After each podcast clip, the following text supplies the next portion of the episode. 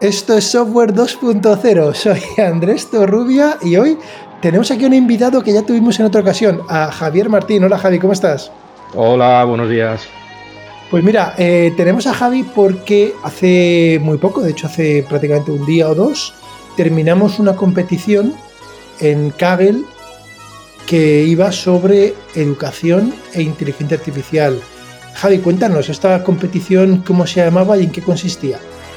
Bueno, eh, lo primero, encantado de estar aquí sentado en la misma silla virtual que, monstruos como eh, Jeremy Howard, Oriol Viñals, en fin, estoy un poco abrumado, pero vamos a intentarlo, va. Bueno, esta competición eh, de la que vamos a hablar hoy pues, es una competición que empezó hace dos meses, va sobre educación, yo soy profesor de secundaria, entonces, bueno, me llamó mucho la atención por eso, por, otras cosas que ya iremos comentando.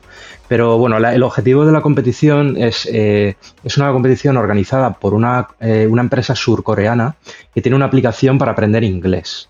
Y entonces esta aplicación, eh, lo que es, es una aplicación eh, tipo Duolingo, para los que lo, la conozcáis. Está totalmente en coreano, la podéis descargar, pero está totalmente en coreano, la podéis ver. Y es una, aplicación eh, que está enfocada particularmente a enseñar inglés para presentarse a las certificaciones TOEIC que es una certificación pues que aquí en España conocemos las TOEIC, bueno, la TOEIC también es conocida, ¿no? Pero sería como un TOEFL o una escuela de idiomas. Y, Esto sobre eh, todo, Javi, sirve para muchas veces cuando quieres ir a una universidad extranjera, te piden ese nivel de inglés, ¿no? El, TOEFL, yo me acuerdo en su día pedían el TOEFL, ¿no? Para entrar, si claro, el TOEFL, Exacto, el TOEFL es académico, el TOEIC es como un poco más eh, amplio, ¿no? Sería como un poco más para, en general, ¿no? No solamente para, eh, para entrar en, sitios en universidades o en academias, sino eh, pues más general, ¿no? Para trabajos, etcétera. Y tienen la particularidad que tiene esta aplicación es que utilizan un motor eh, estadístico de inteligencia artificial para predecir, para intentar predecir la nota que tú vas a tener y hacerte un programa específico de aprendizaje para ti. Eh, yo, de hecho, me, bajé la aplicación y, bueno, la, probé. Lo primero que te hace es un test de evaluación, una evaluación cero, que te dice más o menos en qué nivel estás y eh, pues te coloca, ¿no? Lo que, lo que se suele hacer también en las escuelas de idiomas. Primero te hacen un test y ya te colocan en primero, segundo, tercero, según vean tu nivel. Y lo que pretendían eh, con esta competición era mejorar ese, esos algoritmos que ellos tienen para individualizar eh, tu programa educativo, pues mejorarlo. Vale, vale. Entonces, si lo he entendido bien, Javi, ellos tienen una aplicación que es para aprender inglés y te va a crear un itinerario de aprendizaje y utilizan un sistema predictivo para ver, eh, predecir el nivel en el que estás y de esa manera te van a colocar en un itinerario más o menos dinámico, ya veremos, pero de entrada digamos que aspiran a personalizar tu experiencia de aprendizaje con este sistema. Eso es, la idea es que eh, ellos intentan que las preguntas que te ofrecen pues no sean ni demasiado complicadas para que no te frustres, ni sean demasiado fáciles para que te lo tomas en serio y tengas una tasa de, una tasa de fallos y aciertos bastante equilibrada de acuerdo, ¿no? Para, no, tampoco, tampoco mantenerte en tu zona de confort. Esto es, en realidad, eh, bueno, lo que todos los profesores eh, intentan hacer, ¿no? Más o menos con, eh, con, los alumnos, tú no intentas llevar, ¿no? Tú intentas guiar al alumno en base a lo que sabe. Eh, si el alumno se atasca, pues normalmente le, vas a poner eh, cosas de refuerzo para que se incorpore. La, ventaja es que un profesor tiene 30 alumnos en clase, y es muy difícil eh, normalmente atenderlos individualmente o hacer ese seguimiento o llevar un itinerario individual con cada alumno. Aquí esa tarea de asignar los itinerarios individuales lo hace una máquina, con lo cual no tendría esa dificultad de, ¿no? Porque lo mismo que lo hace para uno, lo puede hacer para 100 o para 100.000. Vale, vale, estupendo. Y una, y una pregunta, oye, yo me acuerdo cuando internamente en mi casa tengo un hijo de 15 años y, con mi mujer le comenté acerca de esta promesa, ¿no? Un sistema que te intenta predecir eh, si vas a acertar o no, ¿no? En una determinada pregunta. Acuerdo que mi hijo como que miró al suelo, ¿no? El, pobre se está, está, estudiando mucho, se esfuerza en los exámenes, ¿no? Y, yo noté como cierta sensación, él no la ha visto, pero hay una película que se llama Gataka, ¿no? que, os recomiendo, es una película de los 90, en la cual eh, con tu ADN ya, digamos, eh, las máquinas podían predecir lo que ibas a hacer en la vida. ¿No? y la, película es muy, es muy buena, ¿no? ¿no? No, hay un poco de gataca hoy en día, Black Mirror, en, intentar llegar a este nivel, Javi? ¿Tú qué opinas de, de, claro, dónde está? ¿no? O sea, si la máquina va a predecir lo que vas a sacar, en parte podrías decir, oye, pues no estudio, si ya predicen lo que voy a sacar. Claro, ¿no? Si te, es como te, condena, de, te, precondena de antemano, ¿no? Es un poco también como Minority Report. Eh, vamos a ver, es que aquí el, el, el, algoritmo que utilizan ellos eh, lo que lo que pretende es predecir el resultado que tú vas a obtener en la siguiente pregunta. Es decir, en base al histórico de preguntas que te han planteado y conociendo las respuestas que tú has dado, además de otros datos, ¿no? El tipo de preguntas, si la pregunta es de gramática, si es de comprensión lectora, el tiempo que has, tardado en contestarla, si la pregunta se te ha presentado con alguna explicación después de haber contestado o has leído algún tema previamente a contestar a esa pregunta. Entonces, eh, lo, que, lo que el algoritmo de ellos hace y lo que pretendían mejorar es la tasa de predicción de lo que tú vas a contestar en la siguiente pregunta que te hagan. Que es un poco, eh, es, literalmente, en las redes neuronales llamamos a predecir, llamamos predecir, al, al, resultado que da una red neuronal le llamamos predicción, pero normalmente no es una predicción. Cuando, decimos que un modelo eh, predice lo que el, diagnóstico que tiene, ¿no? O la enfermedad que tiene una radiografía, ¿no? Si hay una enfermedad o si hay una embolia pulmonar o no. Eso le llamamos predicción, pero en realidad yo lo llamaría diagnóstico, porque es lo que es. Aquí sí que estamos utilizando la palabra predicción en el sentido literal de la palabra, porque estamos intentando predecir el futuro. Estamos diciéndole, vale, tú has hecho esto hasta ahora, eh, veo que el verbo to be no lo controlas mucho, veo que el futuro sí lo controlas, veo que tal, y ahora te voy a hacer una pregunta sobre eh, los pronombres, ¿no? El, genitivo sajón. Y voy a intentar, voy a intentar averiguar si, en base a lo que sé de ti puedo predecir lo que, vas a lo que vas a contestar y si vas a acertar o no. Porque si yo sé eso, puedo hacer lo que hemos dicho antes, no darte esa pregunta. Si yo sé que la voy si yo sé que la vas a fallar, no te doy esa pregunta, porque a lo mejor te frustro. Lo que te doy es una explicación previa. O a lo mejor sí te la doy para que te des cuenta de, ah, pues mira, esto no me lo sabía y en ese momento te motiva más. Eso ya es otra parte que no formaba parte de la, competición. Decidir qué hacemos con esas predicciones del futuro ya eh, no formaba parte de la predicción.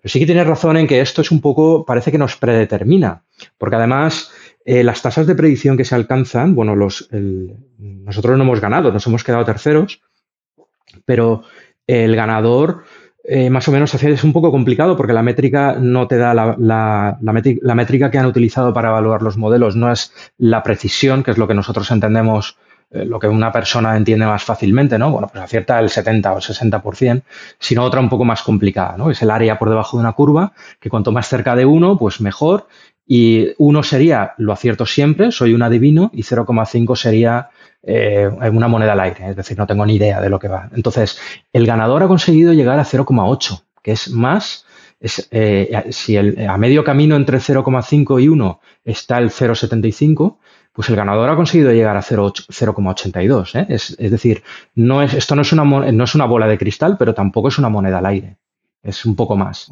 Entonces, el... También una cosa, Javi, esto significaría, imagínate, ¿no? ¿Qué, qué significaría que, el ganador hubiera llegado a uno en la práctica? ¿no? ¿Qué significaría? Esto significa que, ha conseguido un DeLorean, ¿no? Ya es que no sería imposible, ¿no? Bueno, sí, vamos a ver, vamos a pensar. Significaría que el sistema está funcionando, eh, significaría que el sistema está funcionando a la perfección, que ha conseguido sus objetivos, ¿no? Es decir, si yo si yo le estoy planteando, yo he conseguido adecuar el programa formativo a un alumno tan perfectamente, lo he personalizado tanto, en teoría puedo saber exactamente lo, que va a contestar o no, ¿no? Pero claro, aquí estamos... No, ni siquiera, no, vamos a pensar un caso más fácil, a lo mejor es que, o lo contrario, Javi, que está totalmente mal. Imagínate que las preguntas siempre son imposibles y siempre falla el alumno.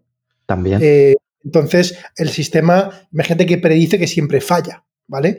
Tampoco sería factible porque, oye, sabes que un examen tipo test, esto es importante también decirlo, esto eran preguntas tipo test, ¿vale? Que eran, eh, siempre habían cuatro opciones. Solamente, que esto simplifica mucho. Entonces, para entenderos que sabéis que en este podcast hemos hablado a veces de modelos de lenguaje, se habla muchísimo de GPT-3, ¿no?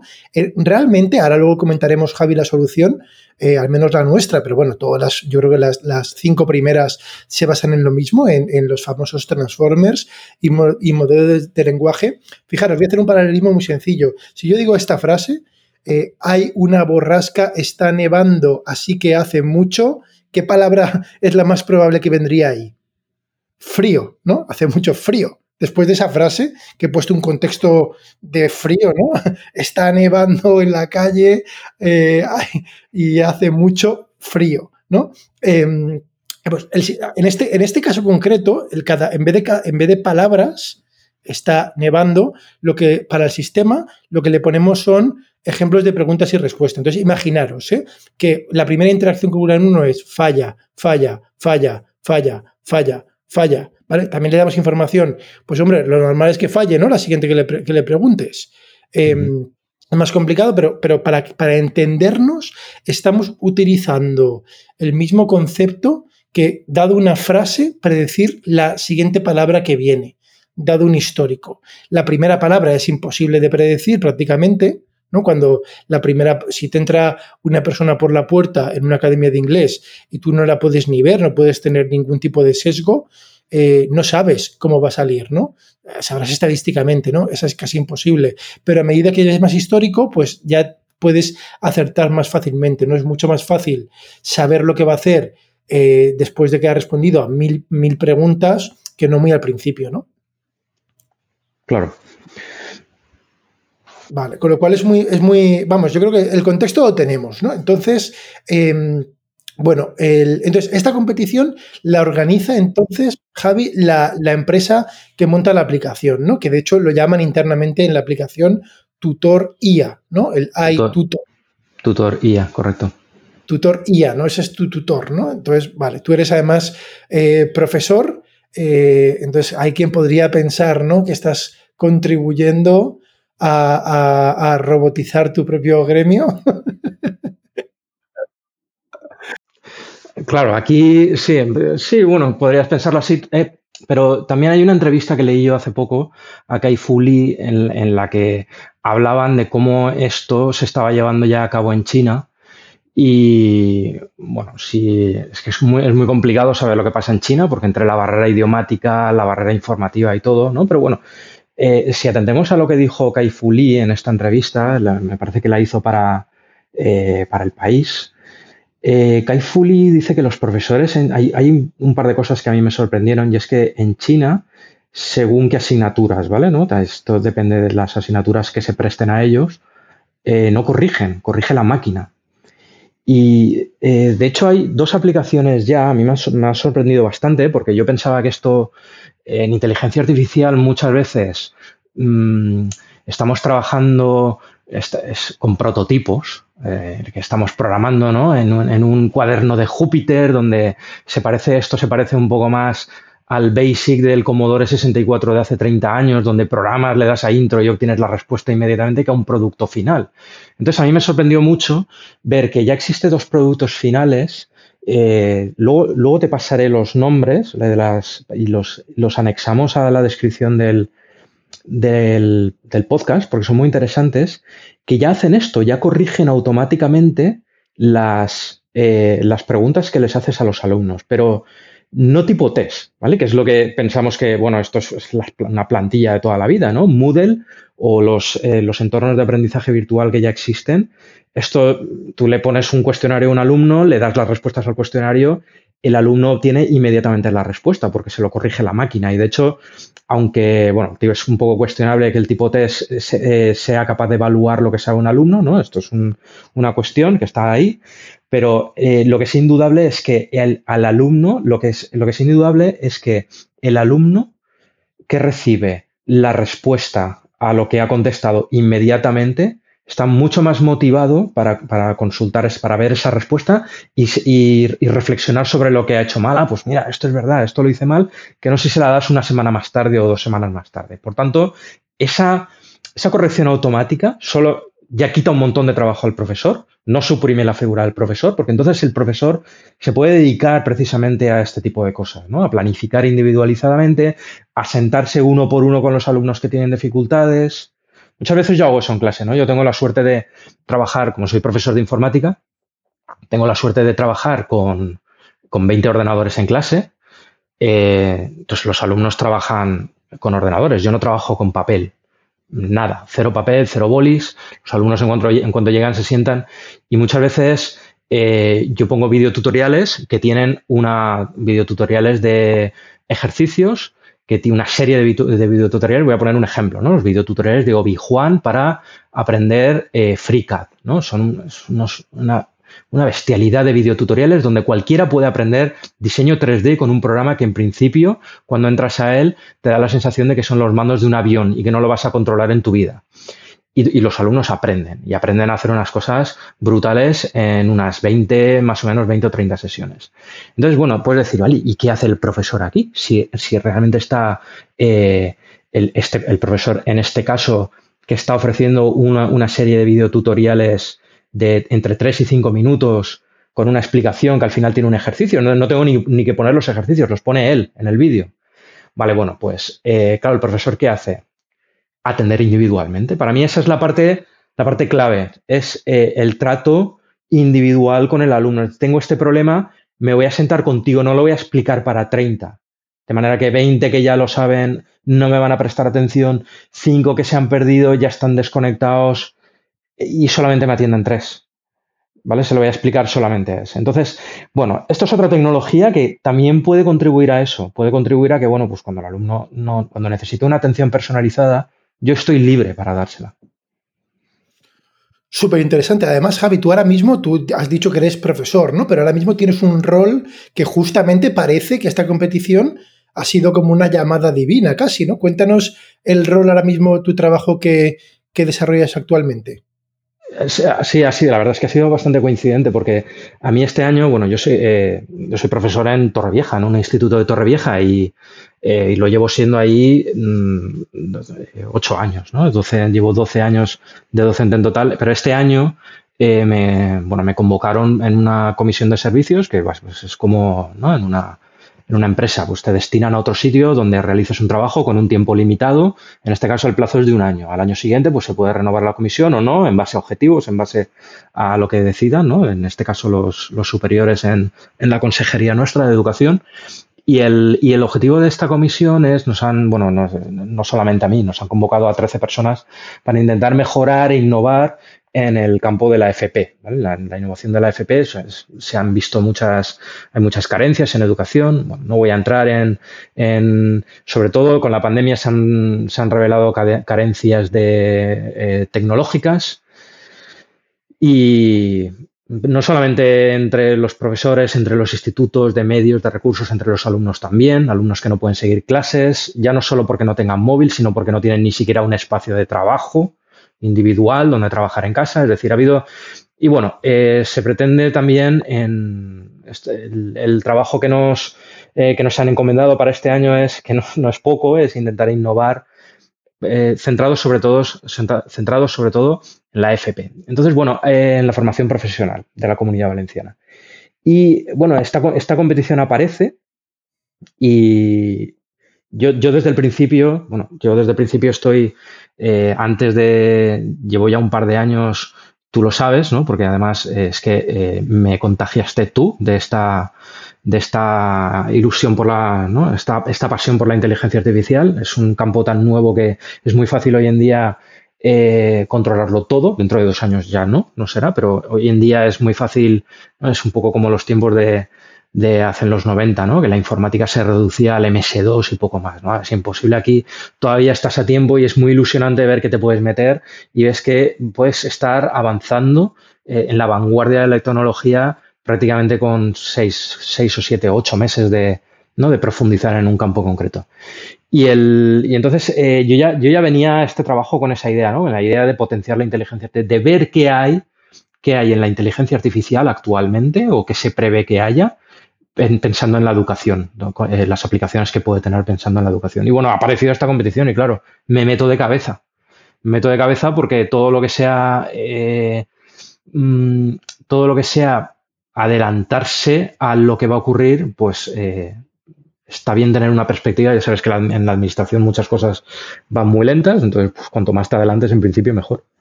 Muy bien, perfecto. Entonces, entonces vale, ya tenemos, o sea, ya digamos, eh, tenemos tu historia, entendemos el problema, arranca la competición y te metes, ¿no? Cuéntanos el principio, por dónde empiezas y, qué, ocurre al principio de la competición.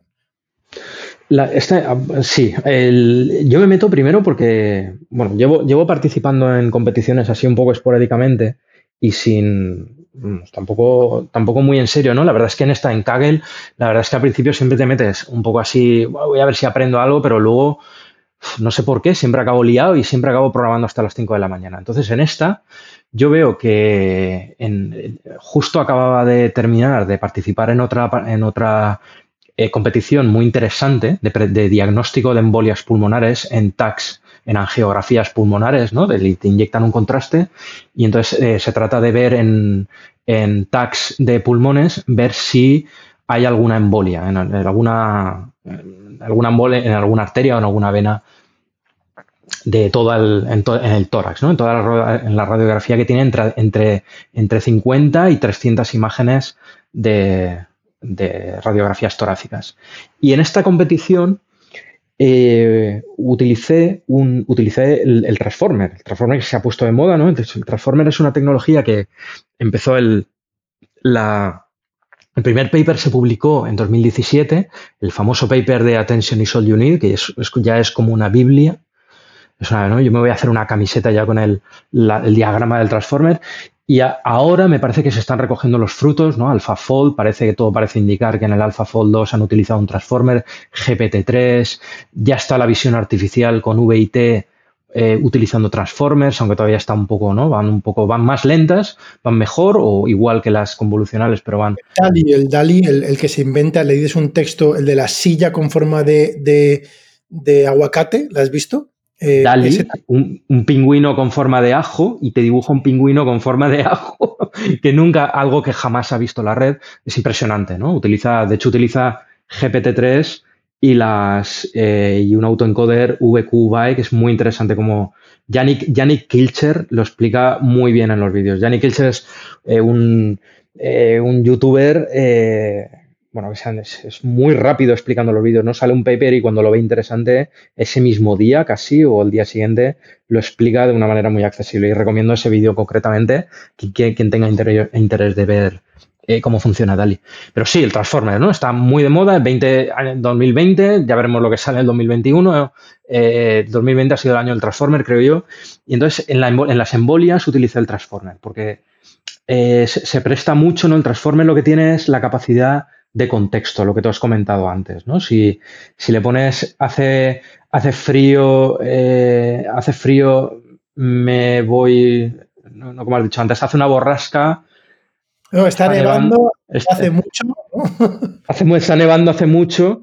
Entonces, fíjate que si le cambio, si le cambio una palabra y le pongo un no delante, si dijera no hace, no está nevando, hace mucho, ya no diría frío, no sé lo que diría, ¿no? Porque también es una frase, hace mucho viento, ¿no? Diría cualquier otra cosa, pero quizás no frío porque le estás negando. Entonces, esa capacidad que tiene el Transformer de ver el contexto y decir, vale, veo que aparece la palabra borrasca, veo que aparece la palabra frío, pero hay un no aquí delante, veo que el no está, y entonces, entonces deduce que ese no posiblemente afecte a la predicción que tiene que hacer y no haga la predicción la probabilidad será de que prediga Una palabra muy fuerte, ¿eh? también, igual que he dicho antes de predicción, deduce, porque deducir parece casi razonar, casi, y, esto es más correlaciona. Yo diría, aunque vamos, decimos, decimos deduce, pero en realidad ha visto tantas veces que el no sirve para negar que correlaciona que aquí también. Sí, bueno, ¿cuál es, cuál, es, ¿cuál es el nombre para.? La verdad es que no me lo sé, la, ¿no? La lógica formal la tengo un poco oxidada, pero ¿cuál es el nombre cuando a ti te dan un montón de ejemplos y generalizas de esos ejemplos y luego haces, sacas conclusiones de esos ejemplos? ¿Eso se llama deducción o se llama inducción? No, la verdad es que no lo sé. Pero creo que sí. Creo... Tampoco lo sé, vale, vale. yo creo que se podría llamar deducción a lo que hace, porque en realidad está, fíjate que le estás pasando un montón de ejemplos, muchos, muchos más que la capacidad de almacenamiento que tiene la red, porque la red, esta, la nuestra en concreto, tenía eh, si no recuerdo mal, 27 millones de parámetros. ¿no? 27 millones de parámetros son 27 millones de ruedecitas que tiene en la caja negra dentro y que eh, automáticamente se van ajustando, ¿no? la información pasa por esas ruedecitas y al final se va como un embudo, se va concentrando hasta que al final se reduce a, pim, una salida que en este caso es, ¿va a acertar o no una pregunta? Y esa condensación eh, claro, pasa por un filtro, pasa por un embudo, donde, donde hay menos información que la que, la que ha tenido que digerir para aprender. Por tanto, bueno, no sé, yo sí que lo llamaría. Hay veces que no, ¿no? Hay veces que, hay veces que el transformer, sobre todo en, modelos grandes como GPT-3, eh, los más gordos de GPT-3, donde sí que se eh, cuestiona que el modelo esté aprendiendo literalmente cosas que ya se han dicho en, los textos que, eh, con los que se ha entrenado. ¿no? Y bueno, parece que ya hay por ahí alguna. Porque al, menos para mí, sin saber la definición formal, deducción tiene una connotación lógica, ¿vale? De que aplicas como reglas lógicas. Y aquí no son reglas lógicas donde mm, te da tiempo a pensar, volver atrás. Ah, no, entonces no. O sea, esto va del tirón. Es lo que, no, quería. No. no, en ese sentido no. Vale, vale, pero bueno, en definitiva, entonces que el Transformer, ¿no? El Transformer tiene este tema de contexto, ¿vale? Y entonces ya lo has usado en, varias veces, ¿no? Entonces, claro. Claro, porque en, en, el tema de las embolias es muy, ¿no? Cuando como son consecutivas, las, las radiografías muchas veces separadas por, por, por milímetros, ¿no? Un centímetro o poco, por pocos milímetros, depende del el técnico de, rayos, se va ajustando, ¿no? Y va, si ve algo, pues va, va afinando la resolución de las eh, rodajas que va haciendo, ¿no? hablando en, términos un poco, un poco brutos, las lonchas que hace. Y ahí eh, esa información, la información de las imágenes consecutivas, ayuda mucho, ¿no? Porque no es, muy raro que en una imagen haya algo, en eh, dos más para allá haya algo y en la de medio no. Entonces, bueno, ahí aquello se prestaba a Transformer, pero tenía el problema y en esa competición, la verdad es que es un, es, un poco, eh, al final cansa un poco cuando los datos son eh, muy grandes, ¿no? Y en este caso es que lo eran, porque son imágenes. Entonces, este tipo de competiciones tienen unos, unos datasets monstruosos de, cientos de gigas, ¿no? Este creo que tenía 400 gigas.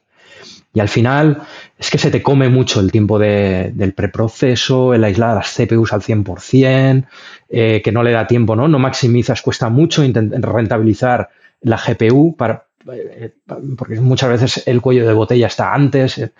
Al final cuesta mucho, hay mucho más, hay, hay más de ingeniería y de sistemas, ¿no? Ahora ahora a ver si, como qué sistema de ficheros utilizo para que sea eficiente, un poco rollo, ¿no?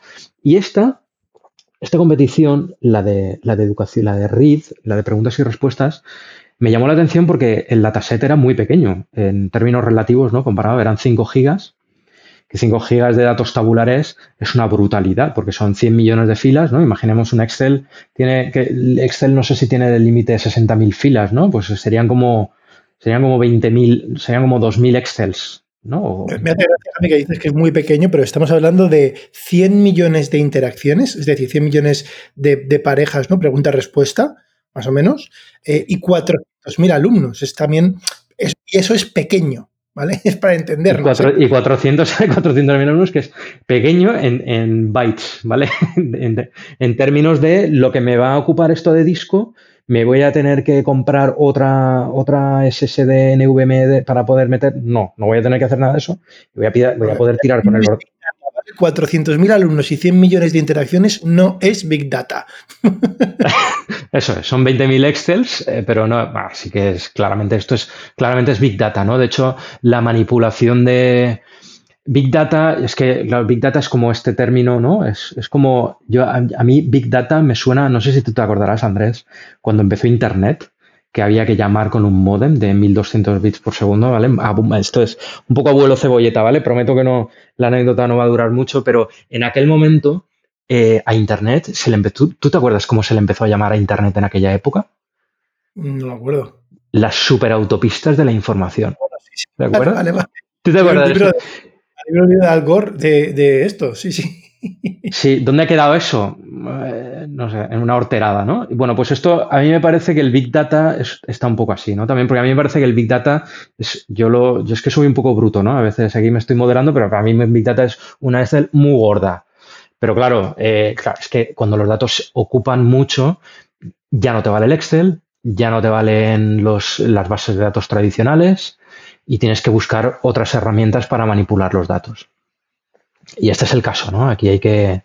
Eh, en Python, bueno, se utiliza en, el mundo de, Big Data, ¿no? Parece, parece, que se está utilizando R. Yo con la gente que estoy hablando, que lo, que lo utiliza profesionalmente, porque al fin y al cabo yo esto lo conozco por las competiciones, no he trabajado en ninguna empresa de esto. R se está quedando un poco atrás en favor de Python y Pandas. Y esta es la, lo que parece que está dominando ahora mismo te lanzas con Transformers a esta competición y empiezas solo, ¿no? Eh, ¿Qué ocurre? ¿Hasta dónde llegas? Sí, empiezo solo y además me gusta porque en la, me va gustando cómo va avanzando la competición.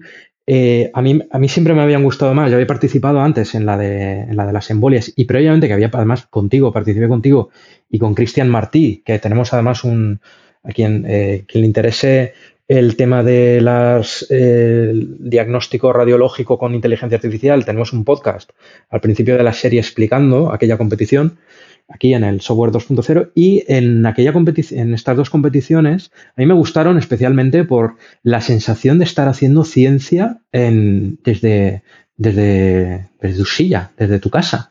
O sea, no tienes bata, no tienes, eh, no tienes nada, ¿no? Estás ahí, no tienes un laboratorio, no tienes dinero, muchos investigadores tampoco lo tienen, pero estás en un con un ordenador y en tu casa eh, haciendo ciencia, ¿no? Que es una cosa como, y ahí en solitario, ¿no? Contribuyendo a que, bueno, si si en un futuro una máquina, el radiólogo al lado tiene una máquina, ¿no? Donde en, vez de estar media hora mirando radiografías, en un minuto le da un prediagnóstico y además le explica en qué se ha fijado para dar ese prediagnóstico, el radiólogo ya se va a esas radiografías a centrarse y, en ver, ¿no? Y en, es como un apoyo, ¿no? Y con, la sensación de que estás contribuyendo a eso, eh, pues es una, ¿no? Hay muchas veces que haces software y dices, ¿qué estoy haciendo aquí? Una aplicación para una página web o una, aplicación para bancos, ¿no? Y en cambio esto parece que, contribuye, ¿no? En general a... He hecho mal con mi vida. He hecho mal con mi vida. Esto parece que contribuye a mejorar un poco la humanidad, ¿no? Y entonces en esta es, era un poco, es un poco parecida. Me gusta porque eh, parece que sí, ¿no? A priori, ¿no? Luego siempre hay que ver, ¿no? las vertientes eh, de, la, de, la, inteligencia artificial, de quién, quién, utiliza el coche para ir a su trabajo y quién, es el, quién lo utiliza como un gángster para atracar el banco. Pero bueno, este es la, ¿no? el dilema que es inevitable, ¿no? Y es imposible, no se puede. La piedra, eh, es que es la prehistoria, ¿no? Sí, no se puede parar el avance por, por tener estas dudas. Cuando, cuando, cuando, surja el problema, pues ya se, ya se solucionará, ¿no? Bueno, a priori parece y además, bueno, entre eso que los datos parecen pequeños y tal, me meto y, además veo que, al contrario que las, eh, las, las, mm, las, competiciones de visión artificial, donde, donde a mí me parece que la red es mucho más opaca, tiene, no sé, una ResNet tiene ahí 20, 30 capas, no ves, ¿no? A partir de la tercera capa, las abstracciones que hace ya son prácticamente inabarcables por, un, por el cerebro humano, ¿no? Y hay es, totalmente eh, oscuro lo que es una caja negra, lo que ocurre. Y en cambio aquí yo me iba dando cuenta de que las intuiciones que, que, eh, las intuiciones que yo tenía, que decía, bueno, voy a, en vez de, eh, en vez de coger 200, esto es, muy obvio, ¿no? Pero en vez de coger, en vez de darle al Transformer 200 interacciones previas, voy a darle 300 para que se fije más en el historial del, del alumno, en lo que ha hecho no solamente 200 preguntas atrás, sino, sino 300. Y entonces veía que mejoraba. Mejoraba bastante, además. Y además era consecuente con lo, con lo que yo pensaba que iba a ocurrir. Y así muchas cosas. Yo veía que iba tocando y me fui animando, porque veía que tocaba cosas y que pensaba que iban a mejorar y efectivamente mejoraban.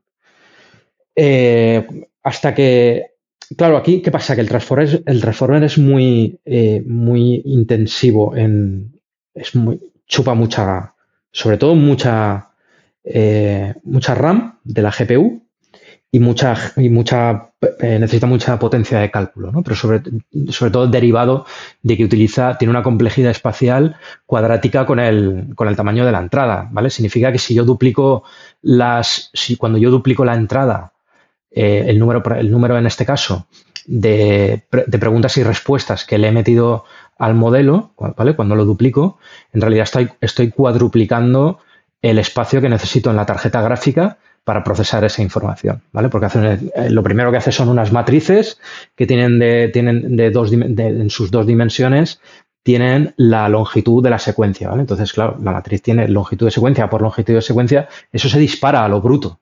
El transformer, y por eso GPT-3 y estos modelos, ¿no? Pierden el contexto, es curioso porque pierden el contexto cuando les metes más de 2000, cuando, tú, no pueden seguir un hilo de más de 2000 palabras. Ya cuando, cuando le metes eh, 2001, si, la, si la, la, primera era clave para entender el contexto, se va a perder y te va, a, ir, a empezar a ir por las ramas. Porque simplemente no, no, no, es capaz, ¿vale? No es capaz de procesar el, más de esas preguntas. Pero esto es, esto es una cosa, entrando un poco ahí eh, tangencialmente en la entrevista que le hiciste tú a Jeremy Howard, Howard, me sorprendió porque Jeremy Howard utilizó una palabra, no recuerdo cuál fue en inglés, pero Jeremy Howard utilizó una palabra bastante, eh, bastante dura con los Transformers, que era que los veía una chapuza, si no recuerdo mal.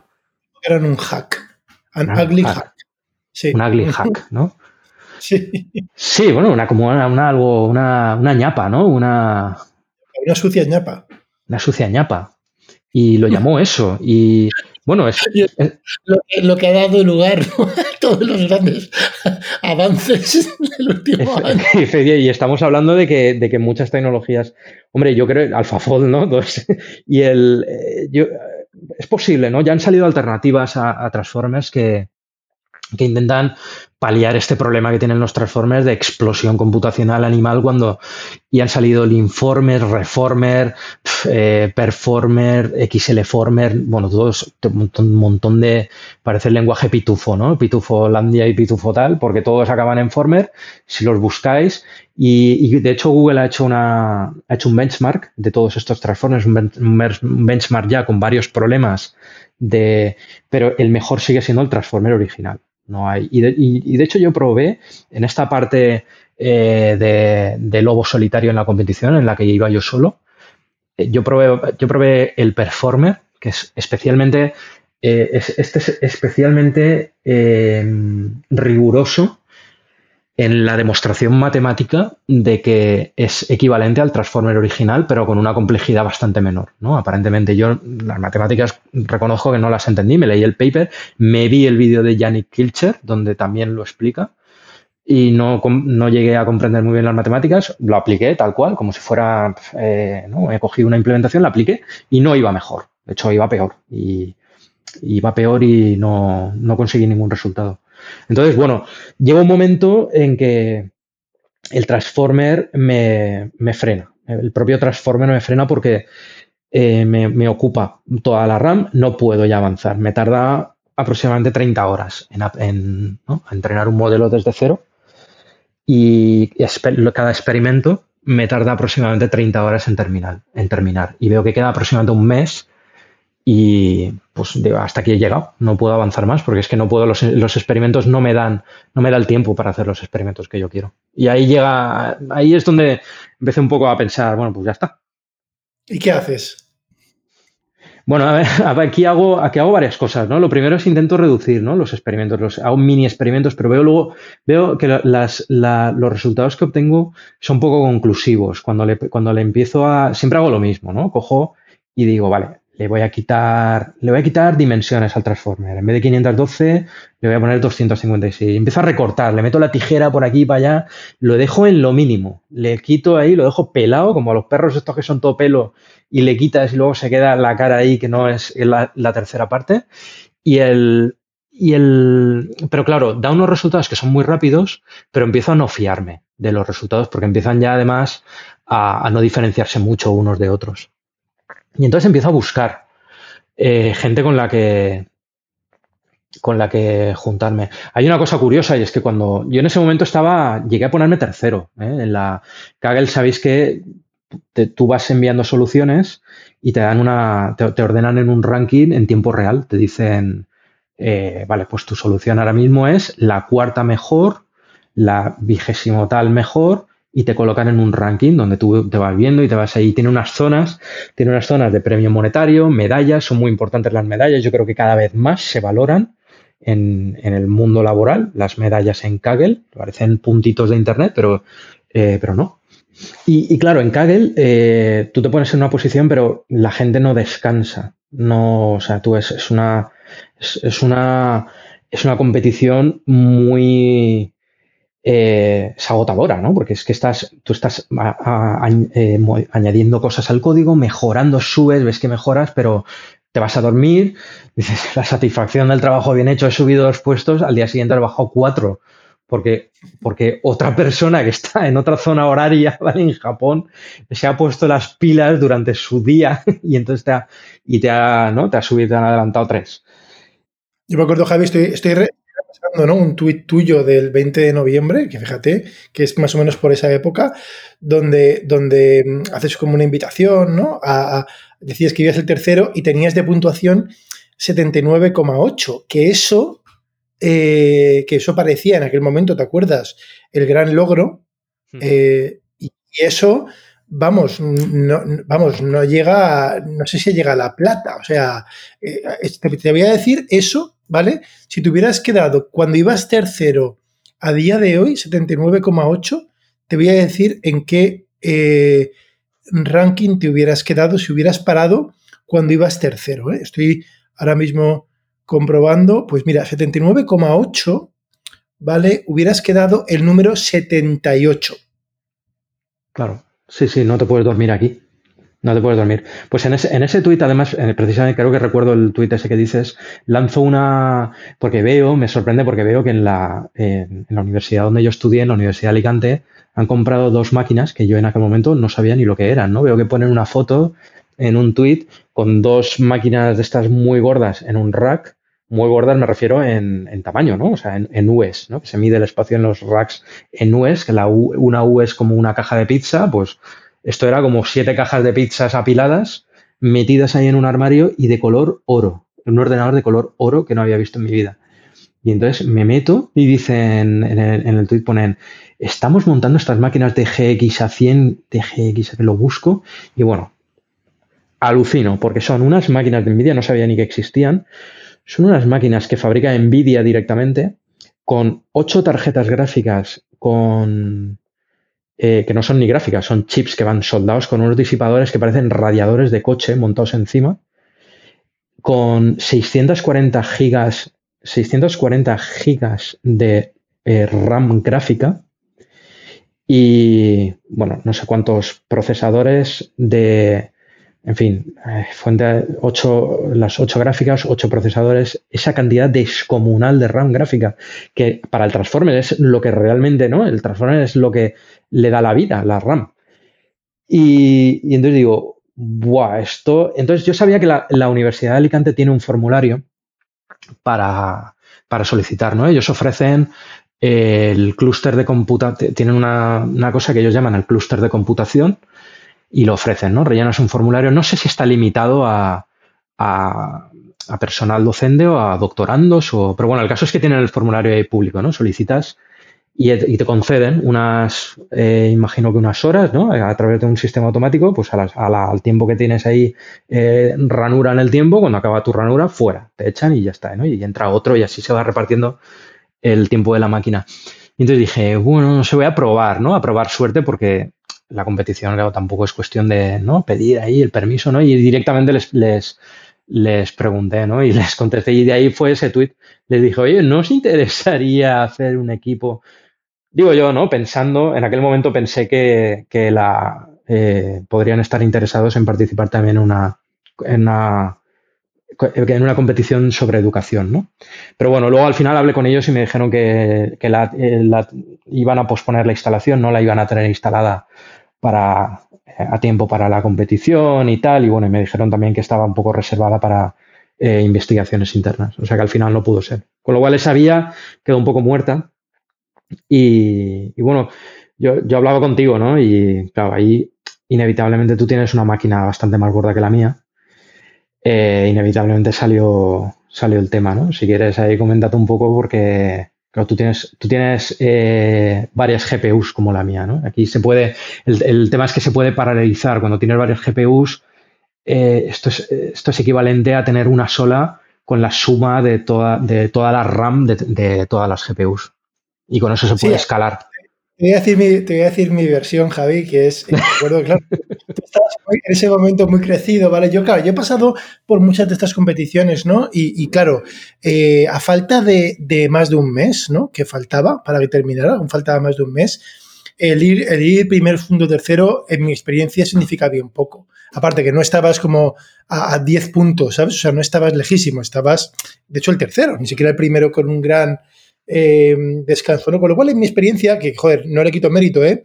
Pero todavía, pues como se ha demostrado en esta, o sea, al final todo cambia muchísimo, ¿sabes? Y de hecho, eh, pues en ese tweet, el que estaba en lo tuya, había, pues sí, había uno que se llamaba Mamas, ¿no? Que luego continuó, pero que ha cambiado mucho. Entonces ya, entonces me acuerdo que tú Claro, como estabas en ese momento, necesitabas eh, gente para el equipo, pero estabas en una posición muy fuerte, pues me acuerdo que el planteamiento que hiciste es, oye, te unes conmigo, pero bueno, es como que me, como que, como que pones máquina y, el premio me lo quedo yo, ¿sabes? Y yo dije, hombre, yo dije, yo ya me conozco estas cosas por, experiencia ¿eh? y no es una cuestión de, de, tales. Y simplemente, oye, pues yo dije, mira, Javi, em, yo además no me había terminado la máquina, la máquina la estaba montando todavía, tenía solamente tres operativas que si veis en Twitter estaban colgando con bridas en mi ordenador.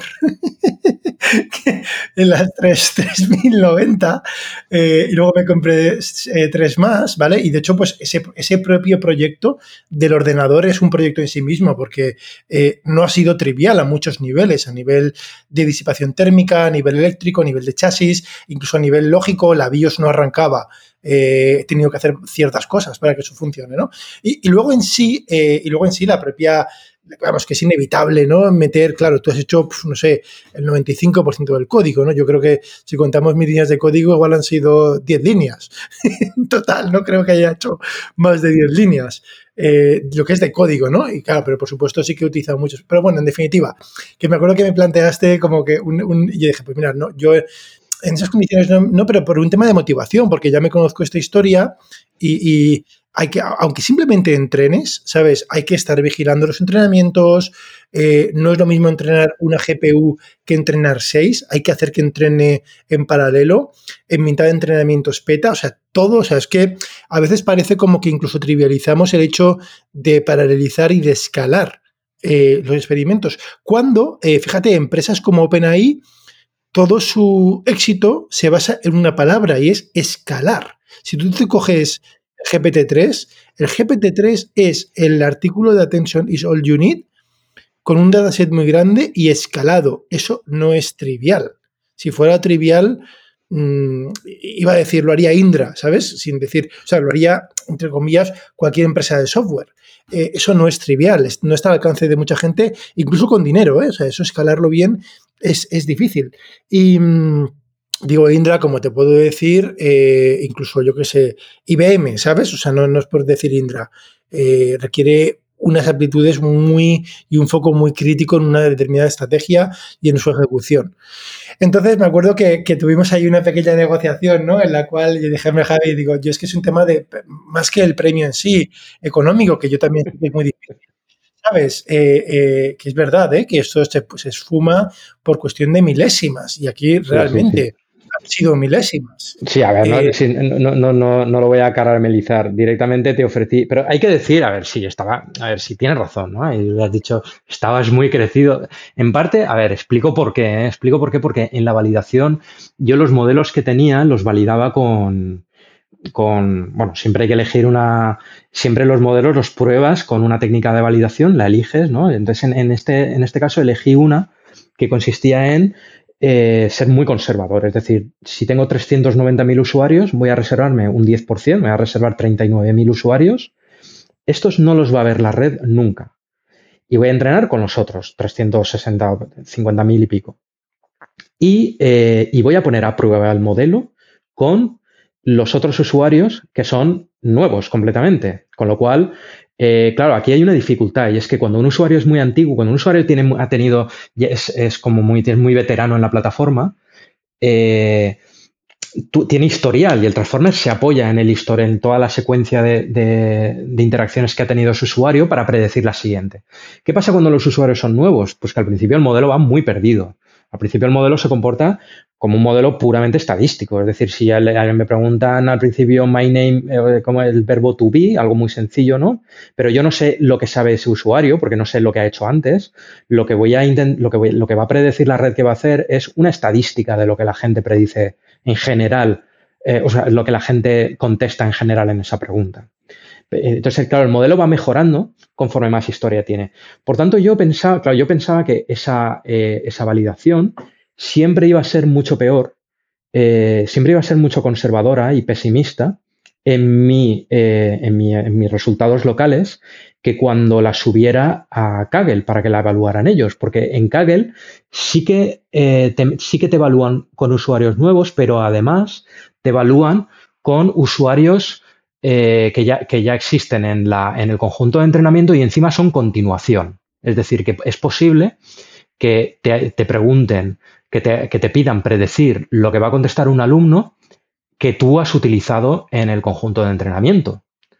Con lo cual, ahí el modelo se va a comportar mucho mejor y va, eh, se va a comportar mucho mejor que no en mi conjunto de validación. Y bueno, esto a mí me dio muchas. Esto fue lo que a mí me creció, porque lo, que me, dio a mí ese, esa, eh, esa sensación de que podía llegar solo al final, de que yo teniendo una validación en aquel momento era eh, del, de 805, ¿no? La puntuación que creo que tenía era 800, o era, no, era 798, pero cuando la subí me dio 805, que es un salto brutal, ¿no? Ya, si veis el ranking, al final, eh, cada milésima, o sea, estamos todos apiñados en milésimas, ¿no? En dos o tres milésimas estamos los 20, los 10 o 20 primeros.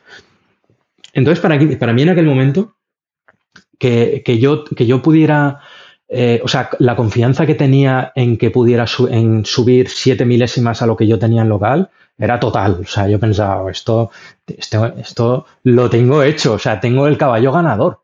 Estoy sentado en una, estoy sentado en una mina de oro. Y entonces, por eso, por eso te ofrecí, que además creo que te ofrecí cero, o sea, que dije, cero para ti y 100% para mí, ¿no? Del premio, del premio monetario, porque yo pensaba, bueno, en aquel momento lo creía firmemente. Sin embargo, luego, eh, pues no, luego me, llevé un chasco tremendo, porque cuando subí, cuando, cuando hice una solución que tenía 803 eh, o no sé qué, y esperaba llegar a 810, donde nadie había llegado todavía, pues me quedé en 803 y no, no subió más. Y era, bueno, en, aquel momento era porque teníamos un bug que tardamos todavía, que lo descubrimos la semana antes de terminar. O sea, tardó todavía un mes ese bug ahí latente que hacía que penalizaba. Pero, pero sí, sí. Entonces al final, bueno, digamos que al final eh, ni para ti ni para mí, ¿no? Al final fue un poco así la, el resumen de la negociación. Sí. Muy bien, entonces vale, entonces nos juntamos, ¿no? Y empezamos ya a. Claro, yo me meto ahí, veo que has hecho un trabajo increíble, ¿eh? O sea, yo ahí realmente, ojo, veo que ibas por el experimento, eh, bueno, 100. O sea, me acuerdo que llegó un momento que tenías los experimentos numerados, eh, le habías puesto dos dígitos pensando en que no ibas a desbordar y llegamos ya al 97, ¿vale? y ya hubo que cambiar la numeración de experimentos y ponerlos por día para poder tenerlos ordenados en el sistema de archivos, ¿no? Entonces, habías hecho un trabajo, vamos, yo lo que veo es, has hecho un trabajo increíble, te has metido un nivel en el Transformer muy profundo, ¿vale? Hay que recordar una cosa, esta competición es una empresa que lleva años trabajando, ¿vale? Que han publicado varios artículos eh, donde, según ellos, tienen, bueno, son el estado del arte en, temas predictivos en educación, tienen varios, que se llama Saint, ¿no? El, esquema que utilizan, además que, que, también usan Transformer, o sea, es gente que lleva años, Corea del Sur, una empresa que se dedica solo a esto, eh, utilizan ya el armamento pesado que vamos a utilizar, no es que seamos muy listillos y no, no saben que existe el Transformer y esta es nuestra, entre comillas, o tu aportación, ¿Vale? No, no, no. Esta gente se conoce el Transformer de PAPA, tienen un modelo Saint. Javi, ¿en qué prestaciones de la métrica estaba el modelo Saint? Más o menos. Eh, no me acuerdo, porque además tienen varios. Tienen Shine, luego mejoran con Shine Plus, tienen otro que se llama SAKT. Parece que hay un montón de papers sobre el tema, pero en realidad al final, cuando buscas y miras eh, al principio en la cabecera del paper los autores, son, al final siempre son los mismos, son siempre gente de la misma empresa, esta de RIID.com, que es una empresa que yo ni conocía antes de. Y, al final son siempre los mismos. Y me parece que estaban entre, entre 786 y 792 ¿eh? la, la puntuación. 786 y 792. El que ha ganado ha llegado a 820. Vale, vale. Y nosotros hemos quedado en 318. O sea, y nosotros nos hemos quedado. Eso es, 818. Pero quiero decir que, todos los que estamos en el top 5 hemos vaporizado eh, el estado del arte previo. De hecho, tanto es, así, de hecho es, tanto es así que nos invitan ¿no? al top 5 a un congreso que hacen ahora virtual, por Sí, sí, esto es otro de los alicientes. Bueno, a mí particularmente me hace ilusión, porque no es una. Es como un reconocimiento extra, ¿no? Porque la competición ahí queda que es, muy las medallas, ¿no? Los, el premio económico, que evidentemente no le voy a hacer ningún asco al, premio económico que tiene esta competición. Pero la, el tema de la, de la invitación a un congreso donde te dan un espacio, ya ocurrió con la de con la de RSNA, con la de los eh, la de los las hemorragias cerebrales y fue uno de nuestros compañeros de equipo. Y aquella, como todavía no había pandemia, aquella fue en, en vivo, ¿no? O sea, en presencial en Chicago presentando. Y esta también, todo pinta, ¿vale? Porque es en febrero. Y encima, siendo Corea del Sur, donde tiene unas medidas draconianas de entradas al país y de control de la pandemia bestiales, eh, no, no va a ser presencial. Vamos. yo cedo mi, mi, testigo, ¿vale? Y vas tú, ¿vale? a mí, bueno, yo la verdad es que no lo habíamos hablado. A mí me hace especialmente ilusión eh, presentar la, Además, es posible que me haga la camiseta del Transformer y la presente, porque es que de verdad me estoy convirtiendo yo a la religión, me estoy convirtiendo a la religión del Transformer yo también, y me haga la presente con, con eso. Y la será probablemente será virtual, es en febrero y es una competición donde están es, es una competición sobre, es más general, no es, es explícitamente. Perdón, sí, no sé, lo que estaba diciendo ya. Una conferencia es un congreso eh, donde, bueno, hacen una, llamada a participantes para el, objetivo, ¿no? El tema todo gira en torno al tema de la inteligencia artificial aplicada en la educación. Claro, especialmente en, este, en esta edición la temática es post-COVID, ¿no? La inteligencia artificial aplicada a la educación post-COVID. Y, y bueno, los cinco primeros estamos invitados. O sea que, salvo que pase algo raro, pues ahí estaremos. Muy bien, muy bien. Pues entonces, bueno, con esto quiero decir que, que, esto, fijaros, eh, que los resultados son, vamos, yo ya me encuentro, ¿no? O sea, el momento en el que yo llego, pues Javi ya ha superado el estado del arte eh, académico, ¿no? Eh, bueno, académico y en una empresa que utilizan esto. Y, o sea, hay muchísimo avanzado. Entonces, bueno, yo lo primero que hago es termino de montar mis, mis GPUs, ¿no? Las, las, al principio me iban cinco solo, luego seis. Eh, de vez en cuando quedábamos en un sitio físico, en una rotonda, en un sitio casi deshabitado y parecía que estábamos haciendo un intercambio de drogas, porque le pedí a Javi que me imprimiera en 3D unas piezas, que mi impresora 3D no me funciona bien, y me pasaba ahí las piezas en 3D. Sí, en, un sobre. En un sobre, ¿vale? Y, bueno, entonces, eh, claro, ya lo pongo en marcha, claro, ahí por suerte me acuerdo que, bueno, pues varias cosas, ¿no? Una de las cosas, tengo que, pues yo modifico el código, lo hago multi, lo hago distribuido, que es una forma en la que funciona el, el vamos, el aprendizaje profundo, hago código distribuido, Y ya, bueno, pues claro, cada prueba Javi a lo mejor iba aproximadamente, tardaba una hora, una hora, lo que es un epoch, ¿vale? Hace falta más o menos 30, ¿no? Según cómo lo entrenes, para que la cosa ya esté bien ajustadita. Y claro, ya con, con, las seis mías, pues me acuerdo que tardaba, pues a lo mejor 10 minutos, ¿no? O sea, tardaba, prácticamente escalaba muy bien, ¿no? Escalaba casi casi linealmente, ¿no? Con lo cual, pues las cosas que tardaba Javi 30 horas, esos experimentos con mi máquina, pues a lo mejor tardaban seis veces menos y era muy factible entrenar desde cero.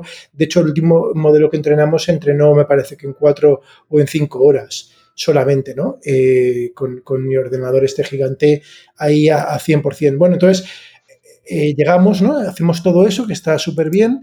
Me acuerdo que llega un momento, Javi, que yo ya percibo que, claro, las pruebas, hubo una semana de estancamiento, ¿te acuerdas? Que, hacíamos, que nos quedamos en 81,2 y no había manera eh, de, subir. no, no, ahí, ahí, hubo, ahí hubo una travesía por el desierto bastante larga, porque, bueno, larga porque fue una semana, pero claro, una semana a, a dos o tres de terminar la competición que se hizo bastante, largo, porque no, hasta, hasta ese momento, pues lo que decía al principio, que encima eh, con, con, cosas que intuitivamente parecían que iban a mejorar, efectivamente mejoraban, ¿no? Más o menos, una milésima, eh, tres milésimas, dos milésimas, pero bueno, al, final es que eh, siempre parecía que las mejoras que hacíamos pues nos iban mejorando un poquito, íbamos subiendo progresivamente, pero llegó un momento que no había manera de, de subir. Y de hecho, ese fue eh, un momento bastante coincide que es ya el final de la competición. Yo estoy ya agotadísimo porque es que a mi familia no la veo. Mi hija que entra de vez en cuando, eh, eh, tengo una hija de dos años y medio que entra de vez en cuando y estar en, la fase de repetir todo lo que dice. Yo estaba hablando con Andrés en ese momento porque hablo más con Andrés en ese momento que con mi, propia hija y le estoy diciendo a Andrés que, voy a hacer un Kaggle K-Push para hacer el hacer un submit para enviar unos resultados y mi hija que está por aquí en este momento empieza a repetir capus, capus, capus y, mi hija prácticamente eh, se sabe eh, no sé cuántas palabras tendrá, 200 o 300 y entonces es un poco gracioso y triste a la vez que una de esas 300 palabras sea capus, pero bueno. Y, el, y, fue bastante, eh, fue bastante desmoralizante ver que, ver que, bueno, pues toda es mucho esfuerzo y, bueno, muchas noches programando, ¿no? Y aprovechaba ya aquí las noches para muchas veces hasta la una, hasta las dos de la, de madrugada, unas maratones programando y no avanzábamos nada en absoluto. Y, no solamente eso, no solamente es que no avanzáramos, es que veíamos que Mamas, bueno, Mamas es que es, eh, es, es el competidor que ha quedado segundo, ha publicado ya su solución que recomiendo que a quien, a quien tenga interés que no la ha publicado como en el foro, aunque ha dicho que lo va a hacer, la ha publicado como código dentro de la pestaña de notebooks. Es interesante lo que ha hecho, es, curioso y, y, nos, y ya no solo es que estuviéramos parados, es que él iba como un cohete subiendo. 812, 13, 14, 15. Y... lo veíamos fuera de rango. Yo me acuerdo que ya me daba miedo hasta mirar. ¿Sabes? Meterme en los rankings y ver dónde estaba, porque estaba ya que nos quedamos en la posición 8 o así, o sea, mucha gente nos pasó. Sí, sí, la gente estaba encontrando, encontrando el santo grial, ¿no? Los features, los magic, los features. Aquí, aquí yo creo que está, aparte, de la, aparte del, código de Transformer, que como, has dicho tú antes, no estamos inventando nada nuevo, ¿no? Vamos a publicar el código fuente ahora cuando yo me recupere un poco mentalmente y, y ordene un poco y quite todas las, eh, pues todo el código muerto y todas las cosas que no eh, que sobran para que sea un poco más comprensible a quien, a quien tenga el valor de meterse a leerlo. Eh, vamos a vamos a publicarlo y ahí se ve que es que vamos, estamos utilizando el transformer de PyTorch prácticamente con sus parámetros por defecto, pero había, un, había aquí un trabajo de elegir cuidadosamente las entradas que se le daban al, al transformer. Y en particular, eh, en particular hay varias entradas, hay una, hay dos, sobre todo que yo creo que son las que han hecho que esto suba. Y entonces, y yo creo que conforme la gente las ha ido descubriendo, sobre todo las dos que, han ayudado más es el, número de preguntas eh, repetidas, porque a cada usuario, alguien se dio cuenta en el foro, alguien se dio cuenta de que al, a los mismos, al mismo usuario, a cada usuario, se le podían preguntar, la aplicación les preguntaba ah, la misma pregunta varias veces.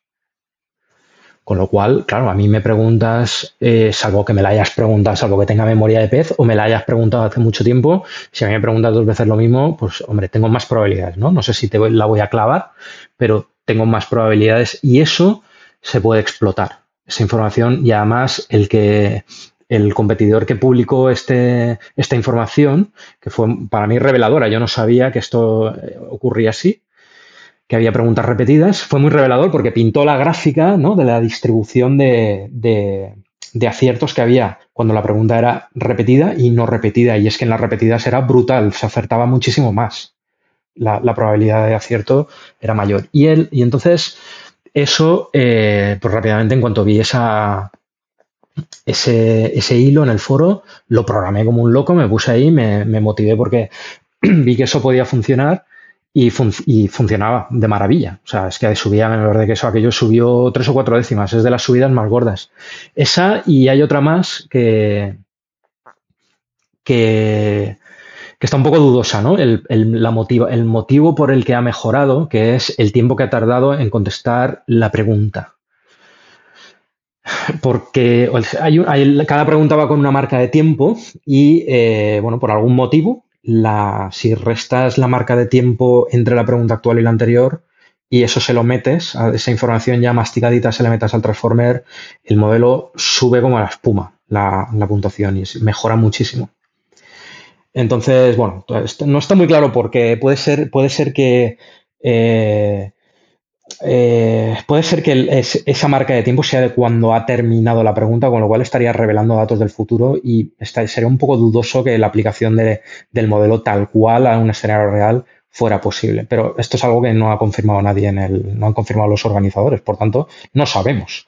Pero el caso es que mejora mucho, ¿no? Entonces hay, hay dos, hay dos características aquí muy, eh, muy claves, ¿no? Había la ingeniería de características, que es lo que muchas veces es clave en, los modelos basados en árboles, aquí también ha funcionado bastante bien. Y, pero hay que decir una cosa, Javi, que yo considero que es crítica, que es, en, principio, si el, si el modelo tuviera acceso a todo, a toda la historia, ¿vale? No haría falta hacer esta ingeniería de características. Se supone que tiene una capacidad expresiva suficientemente fuerte para hacerlo. Aquí el tema es que si en la ventana de preguntas que le damos de 500, ¿no? Eh, no hay ninguna repetida. Claro, él no sabe lo que pasó. Si, digamos, hace mil preguntas, ya se le preguntó esa repetida que tú dices, ¿no? Entonces, lo que estamos haciendo, más que ingeniería de características, es darle cosas relevantes que no puede ver, porque ha perdido. O sea, estamos. Sí, que eso es muy importante, ¿eh? porque, eh, claro, la gente, digamos, entre comillas, de, de, del aprendizaje eh, el aprendizaje automático convencional, donde la ingeniería, de características es, es, es, es fundamental, es, absolutamente fundamental, porque los modelos están limitados en tamaño, ¿Vale? Entonces tienes que elegir muy bien lo que le entregas, ¿vale? En contraposición, el aprendizaje profundo es otro paradigma, es, no, no, yo me olvido de hacer ingeniería de características, eh, como mucho le pongo un poquito de sesgos inductivos al modelo, pues un modelo convolucional, hago ciertas hipótesis, ¿no? Eh, el Transformer intenta eh, aproximar todo. ¿Qué falta? El tamaño de contexto, ¿vale? Entonces, excepto la resta de tiempos, que eso es otro debate, porque entramos en la duda de esta metafísica ¿no? que estabas diciendo, el tema de las repeticiones, lo que estamos haciendo es eh, darle lo que no tiene, no ingenierizar lo que le das. Es darle, eh, es como no le podemos dar todo, o sea, si no tuviéramos límite, o sea, si el performer funcionara como se supone que tendría que funcionar y diéramos ventanas de tiempo de 10.000 preguntas, eh, posiblemente no hubiera hecho falta hacer esta, esta, esta entrada, ¿no?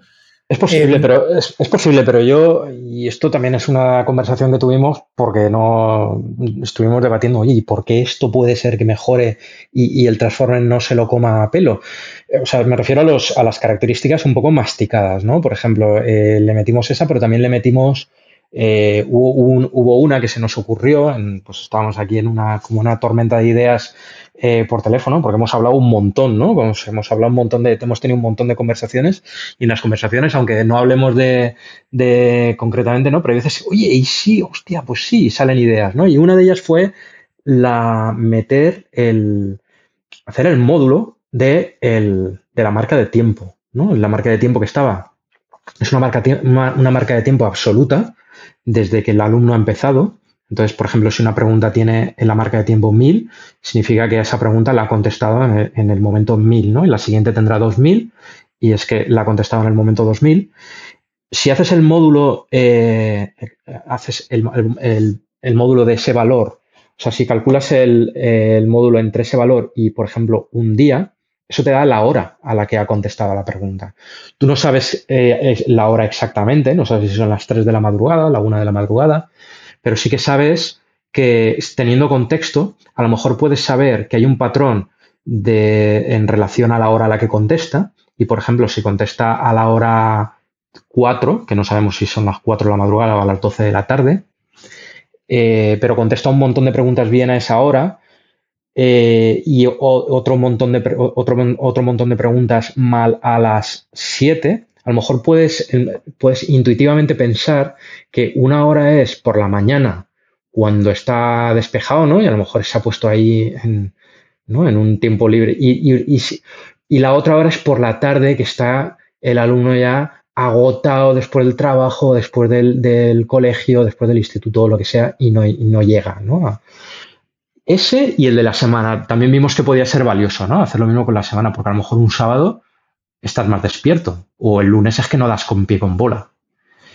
Y entonces existía, tuvimos la duda de, bueno, ¿y por qué no pilla el Transformer esto solo, no? Si vemos lo que hace GPT-3, que en realidad es una pila de Transformers eh, puestos uno detrás de otros, pero claro, la diferencia es que GPT-3 es una pila descomunal de Transformers. Nosotros teníamos tres capas o cuatro capas de Transformers, como mucho.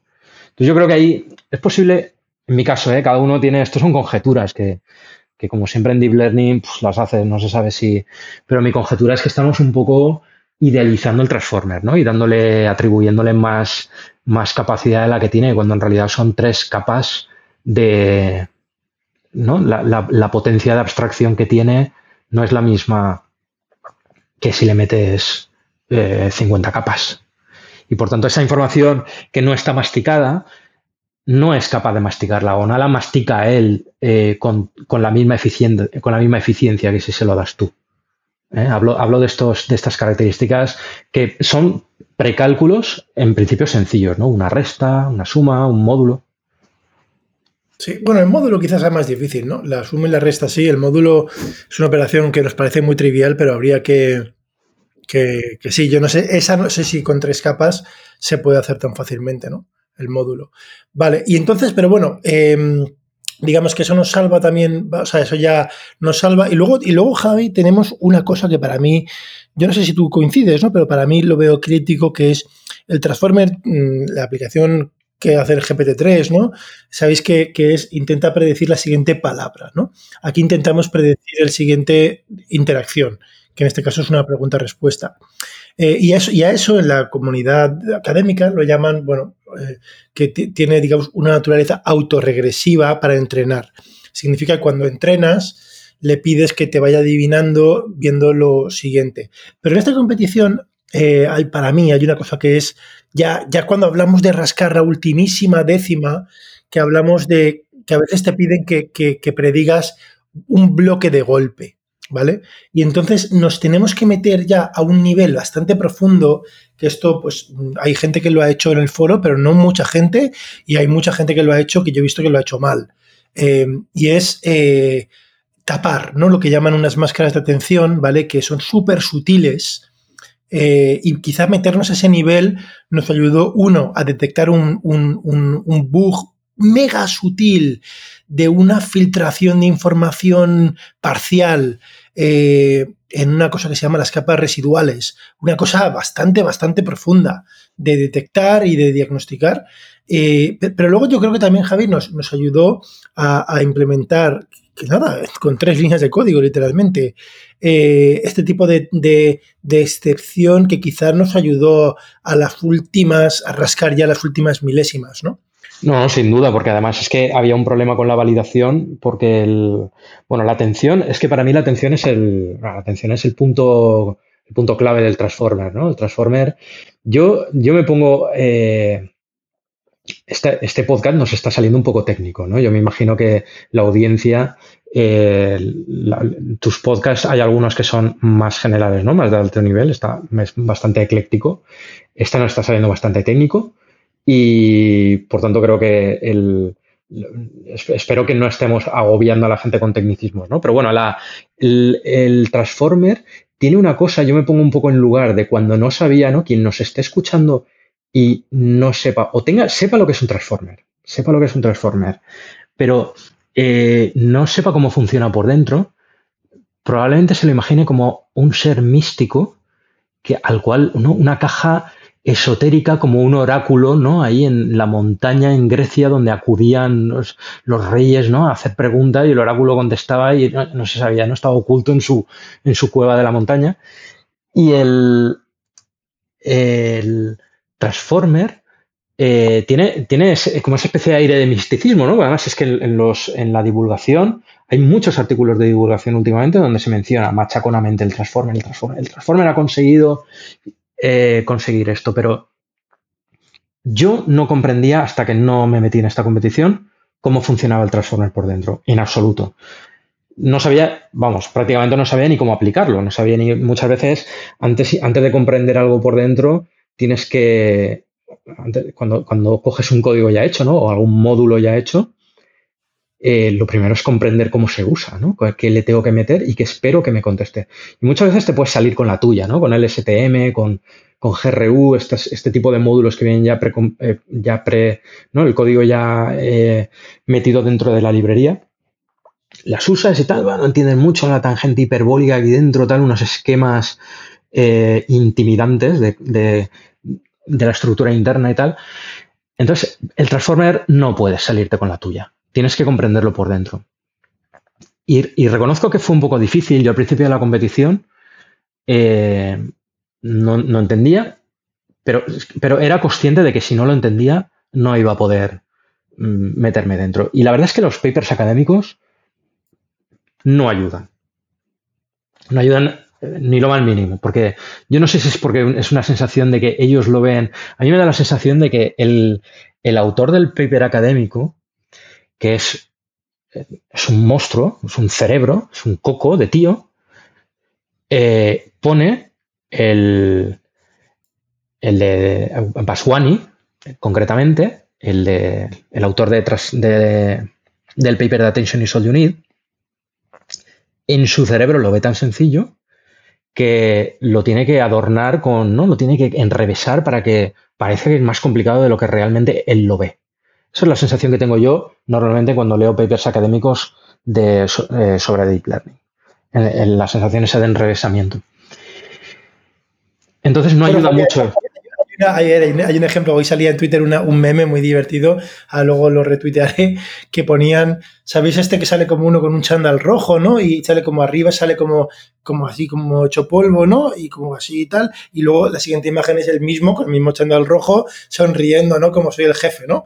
Lo habéis visto que son dos imágenes y pones una cosa en una y otra. Entonces, el arriba era como eh, donde está como hecho polvo mirando abajo pone eh, multiplicar matrices elemento a elemento, ¿vale? Se, entiende muy fácil, no sé. luego abajo pone como producto Hadamard. Producto, sí. y eso yo creo que es ejemplifica lo que pasa en los artículos, ¿no? Que es, te cogen un concepto muy sencillo y, jo, no sé, queda más cool lo de decir, eh, producto Hadamard, ¿sabes? Claro que es el nombre correcto, ¿vale? Pero no hace, o sea, el objetivo de los eh, artículos académicos no es hacerlos divulgativos ni enseñar. Ese no es su objetivo. Y como ese no es el objetivo, no están optimizados para eso. Ya está. O sea, esta gente es muy... Eh, tú pones una métrica, ¿no? Y ¡boom! Todo el sistema optimiza, ¿no? Tienen otros parámetros, ¿no? Que, habría que preguntar a la comunidad académica cuáles son. Pero desde luego no es eh, la facilidad de comprensión o el hacer fácil lo que a lo mejor podría ser difícil. De hecho, a, veces es hasta pernicioso. Hay un artículo para mí que quizá lo ejemplifica todavía más que el Transformer, es el de una técnica que se utiliza mucho, que es el de eh, la normalización de los lotes, ¿no? El batch normalization famoso. Ahí hasta la propia comunidad académica se reía de sí misma porque utilizan un técnico que se, que se llama eh, eh, el, el, covariate shift, ¿vale? como el desplazamiento de la covarianza, que ni siquiera ellos sabían, la gente que está metida ahí, sabían a qué se estaban refiriendo los que habían hecho ese artículo. Con lo cual, eh, bueno, esto que, o sea, lo que, lo que yo, creo que un poco aquí la lección para la audiencia es no os dejéis intimidar por los artículos. Eh, no es que no lo entendáis porque eh, no lleguéis o lo que sea, es que no están pensados para educar. Simplemente. No, no, es que es una, es una, es una locura en la que nos estamos metiendo con él. está muy bien porque hay mucha eh, hay mucha información, es una comunidad que eh, a diferencia de otras, ¿no? Donde IECubo hay los paywalls, donde las, publicaciones Nature, ¿no? Las publicaciones están detrás de... Hay que pagar por ellas. Y, aquí no, hay aquí una página que es archive.org, donde, bueno, el grueso de publicaciones entonces, se publican ahí y de manera gratuita y te las bajas y muchas veces van con código, ¿no? Y se han hecho Papers with Code, la página Papers with Code, donde recopilan todos los papers que van saliendo de Deep Learning y, eh, y, cuando alguien programa eh, los algoritmos, pues los asocian, ¿no? De manera que tú buscas algo y ya está. Y luego hay gente como Yannick Kilcher, ¿no? Es que hay mucha, hay un montón de gente. Yannick Kilcher, que ya cuántas veces, cuatro veces lo, hemos mencionado ya, que eh, pues su vídeo sobre los transformers fue lo que me ayudó a mí a entenderlos. Y luego hay, más gente, ¿no? Hay una cuenta que se llama AK, la verdad es que no me acuerdo de la cuenta, ¿no? Es AK, el, el, el dueño de la cuenta se llama AK, pero el, el, arroba no sé cómo es, es AK algo, hay un número. Que lo que hace es que cada noche se sienta delante de archive.org y como hay tantos papers, ¿no? Hay como una especie de, de carrera ahí por ver quién publica y coge y los sintetiza y dice, vale, pues este, ¿no? Y a su juicio, cuáles son los más interesantes y envía uno o dos tweets al día, que es ya algo más digerible, con el, con el enlace al paper y, y, por ejemplo, si es un, si es un, si es algo de procesamiento de vídeo, pues se molesta en coger el vídeo de ejemplo que han utilizado, ¿no? Para si a lo mejor es un eh, de estimación de pose para clonar la pose, ¿no? Pues pone un vídeo del ejemplo de, un, de, de cómo hace bailar a un muñeco utilizando como ejemplo un bailarín humano. Y entonces lo pone y inmediatamente ves, ya no tienes que leer el paper y por lo menos ya se sabes que si te interesa ya vas a leértelo, ¿no? Pero eh, esa curación, ¿no? Ahora está el nombre ese, ¿no? El curado de la información que hace, que hace este tipo de gente y luego hay otro, ya por terminar, hacer un poco, es imposible completar, ¿no? pero hay otro que me gusta a mí mucho. Eh, hay otro. Eh, hay otro compañero, ¿no? Los compañeros, camaradas de, de, gremio, que es Phil Wang, que es, eh, se conoce como su alias, su nick es Lucid Reigns.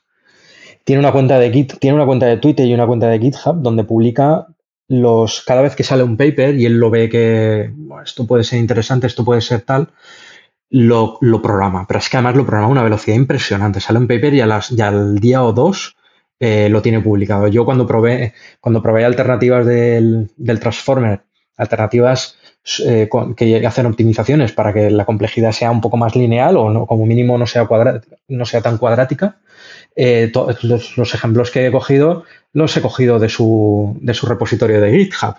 O sea, es que ni me molestaba en programar nada, lo tiene él ya todo programado. Y encima es que alguna vez he tenido algún problema con el código, le he puesto un ticket de estos que les pones en GitHub y, lo ha arreglado. Con, ha, hecho el, el submit para, arreglar un problema que tenía yo en particular. Vale, vale. Entonces, eh, digamos que que, bueno, los artículos, eso, ¿no? Los artículos hay que tener, hay que verlos con cierta distancia y, ahora pondré, ¿no? Las, estas cuentas que has mencionado, eh, Lucid Reigns, ¿no? Phil Wang, el AK92501, eh, el, canal de YouTube de Yannick, que también tiene otro que es el el street talk, ¿no? Como la, la, charla callejera de Machine Learning que tiene, que se juntan varios amigos y, y, digamos, ponen en Twitter lo que han comentado, que también es interesante. Hacen debates, es como un podcast un poco más informal. Eh, o, sea, digamos que hay otra esfera, ¿no? Más allá de Archive, que intenta digerir esto y hacerlo más accesible, que a lo mejor es una buena... Es que cuando, cuando tú te pones ya con alguien que te lo explica un poco más y ves que ya es un poco más accesible, no baja un poco con los pies en la tierra, entonces tú ya, ya te pones y dices, bueno, pues venga, voy a hacerlo yo, ¿no? Y eh, Kilcher es que lo explica muy bien porque asocia el, mecanismo de atención del transformer, bueno, hace, tiene una fórmula ahí, ¿no? Que es softmax, eh, softmax de k por q dividido por la raíz cuadrada de dk por v, bueno, entonces él lo hace y dice, bueno, vamos a ver qué es K, vamos a ver qué es Q y vamos a ver qué es V. Y vamos a ver por qué se divide por esto y vamos a ver por qué se hace esto. Entonces él lo explica muy bien porque dice, por ejemplo, el mecanismo de atenciones es, lo, podrías comparar como eh, a un sistema de... lo, podrías, preguntar a que el transformer se hace preguntas sobre los datos, ¿no? Y las preguntas serían, en este caso, eh, serían, por ejemplo, cuando tiene que, cuando por, cada, por cada pregunta que le entra al transformer, el, transformer se hace la siguiente pregunta. Em, esto es una pregunta de, ¿vale? El transformer dice, ve cada pregunta y dice, bueno, esto es una pregunta de gramática. Esto es una pregunta difícil, ¿no? Porque veo que el 80...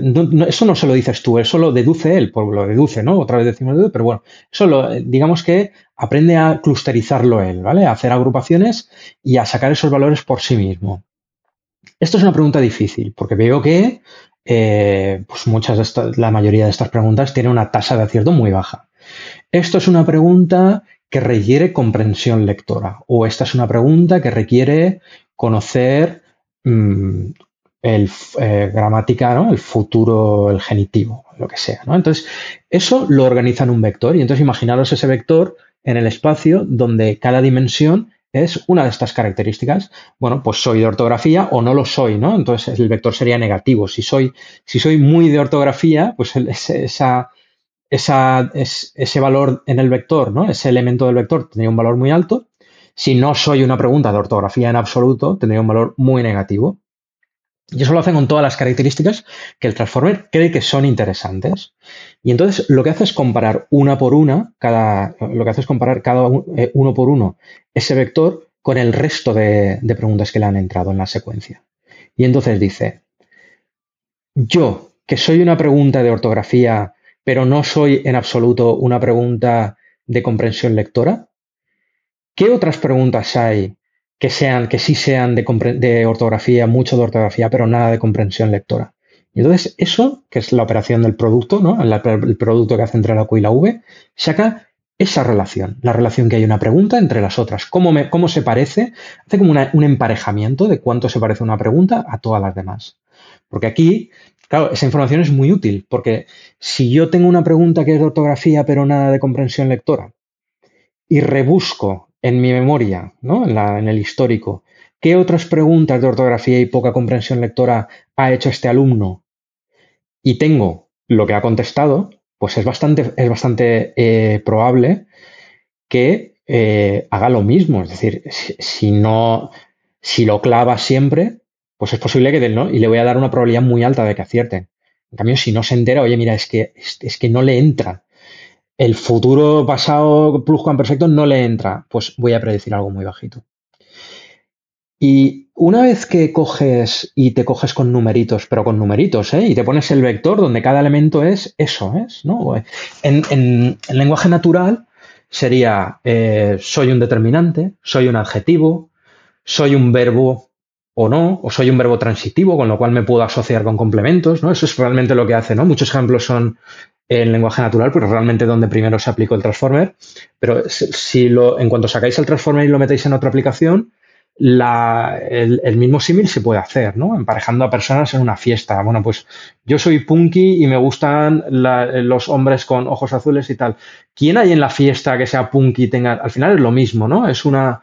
es buscar relaciones entre parejas y entonces lo que hace el transformer es extraer, es filtrar, hace un filtrado para que de todas esas 500 preguntas o 600 o 1000 preguntas que le hemos metido, se va a centrar exclusivamente en aquellas que él cree importante basado en esa, eh, en esa puntuación que le ha dado de emparejamiento. Y una vez que entiendes eso y te coges con numeritos y te haces la matriz ¿no? y desempolvas eh, los... porque no hace falta mucho más que conocimientos de multiplicación de matrices. ¿eh? el álgebra lineal de... El álgebra lineal de, de las, del bachillerato, con mucho de primero de una carrera, de una ingeniería donde haya matemáticas o álgebra lineal. Mm, con eso ya puedes empezar a hacer los numeritos del transform y ah, pues sí, esto, pues veo que... Y bueno, con eso yo me tiré dos días o tres. Yo cogí papeles, me quité el teclado, cogí, empecé a coger eh, papeles, un boli, empecé a ponerme las matrices, a dibujarlas y hasta que no terminé de entender cómo funcionaba eso bien por dentro no continué porque efectivamente, como has dicho tú, había, había matices bastante, bastante específicos en esta aplicación, eh, donde había que meterse en, esa eh, en esa matriz de atención, en los resultados de ese emparejamiento, en el algoritmo de emparejamiento, había que meterse para que no emparejara eh, preguntas que no debía emparejar. Y si emparejaran, es que sí. Ahí me hace gracia, Javi, que, dos cosas, ¿no? Una cosa que dices que creo que habría que también que matizar es que todas estas hipótesis que haces de decir, oye, una pregunta de gramática y tal, bueno, eso te lo imaginas, pero no lo hemos comprobado realmente. O sea, hay gente que luego se dedica en otros contextos, ¿no? A analizar lo que sale y entonces ve que un atributo por unos números ve que eso realmente, como tú dices, es el objeto directo o es algo, digamos, reconocible por nosotros con un nombre y apellido, ¿no? Como objeto directo, verbo o, punky, ¿no? O sea, tiene como atributos que identificamos. En este caso no hemos llegado ni siquiera porque, para empezar, no tenemos las preguntas eh, con los enunciados. Entonces, no hemos te estás imaginando ¿no? que va a hacer eso. Y, luego se cumple, ¿eh? pero creo que es importante matizarlo, ¿eh? que en este caso no hemos podido Mm, digamos, eh, em, explicar, ¿no? 100% estos atributos, ¿no? Una, quería decir eso, y luego la otra cosa que me parece también súper, esto que, hay mucha gente que se imagina ahí las matemáticas, ¿no? Con grandes integrales y tal, ¿no? Yo cuando, me pasa mucho, Javi, que cuando garabateo también estas cosas, como tú, eh, siempre veo, luego cojo mis, entre comillas, apuntes, de lo que he garabateado y parecen como de un niño de, de, 10 años, ¿vale? Que siempre acaba en un damero, ¿vale? Como un tablero de ajedrez de, 5x5, de 6x6, donde hago una especie de quinelita con X, ¿vale? O sea, son, al final mis, mis, claro, como el cerebro humano, pues claro, tú no te puedes, eh, tú no te puedes imaginar un tensor, ¿no? De cuatro dimensiones o de cinco dimensiones, ¿no? Entonces, aquí un tema súper chulo, ¿no? Es que los ejemplos con los que hay que hacer en papel las cosas son cosas de 3x3, de 4x4, eh, ejemplitos muy sencillos, ¿no? Y, jugar con esos casos, ¿no? Y a veces lo hacíamos, Javi, incluso te acuerdas cuando descubrimos el, el bug este, aquel que había en un tema de la filtración, eh, nos poníamos ejemplos de cuatro elementos, que luego, luego el Transformer tenía 500 y en, cuatro dimensiones. Pero nosotros nos poníamos un ejemplo de dos dimensiones y de cuatro elementos. Y, luego era curioso, gracias a hacerlo en papel con 4 por 4 y dos dimensiones, al arreglarlo para ese caso sencillito, ya funcionaba bien para 500 por 500 y, cuatro dimensiones. ¿no? Creo que es importante ¿eh? también desmitificar este aspecto que, que, tú lo haces en papel muy sencillo y ya luego el ordenador lo hace eh, a escala, ¿no?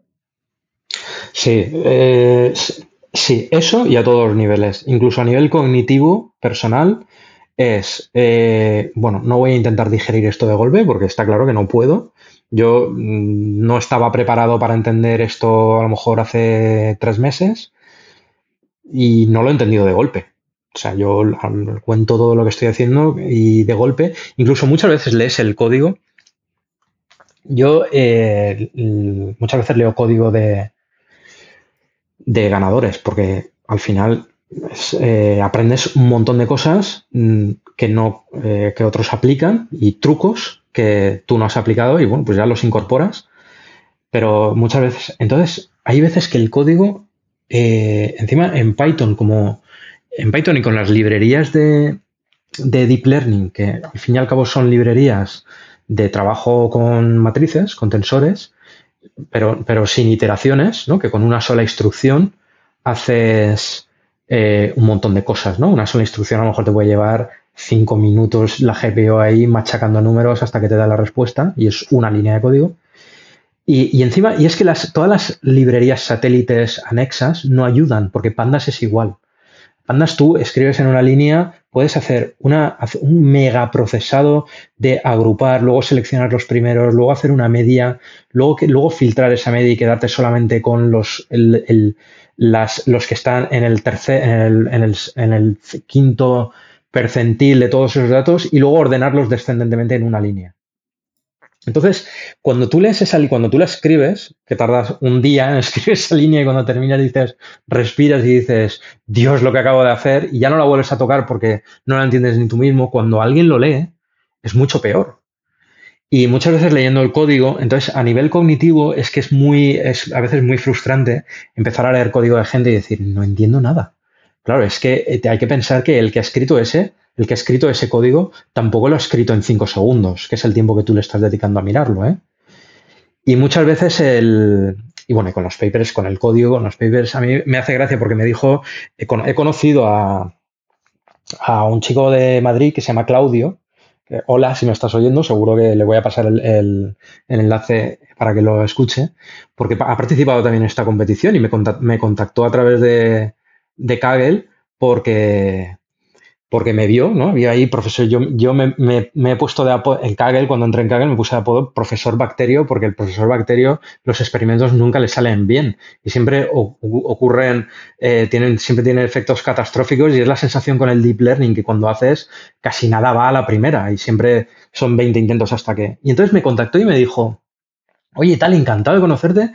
Es, me sorprende porque es que no veo, y es verdad, no hay españoles prácticamente en, las tablas mm, y, me dijo, eh, me, dijo que se había leído el paper de Attention is All You Need 50 veces. Y me dijo que no había exagerado. 50 veces. Sí. que yo, yo estoy por ahí, ¿eh? no, sé cuántas me, las habré leído, o por lo menos haber, habré revisitado parte de, partes de ese paper, por lo menos 10 o 15 veces. Hasta que. Cosa que hago, Javi, te digo, y un poco como aquí cada uno tiene una manera diferente, ¿no? De, trabajar y hacer las cosas. Yo una cosa que hago, y te voy a confesar una cosa que el otro día eh, lo comentaba con alguien, y de hecho, eh, yo, fíjate, eh, quedamos, y lo he comentado en este podcast más de una vez, una de las competiciones de las cuales estoy más orgulloso es la competición de química cuántica, ¿no? La molecular, en la cual utilicé los transformers, ¿vale? Y yo ahora, retrospectivamente, reconozco que cuando utilicé y me quedé segundo junto con, con un compañero eh, Pavel, ¿no?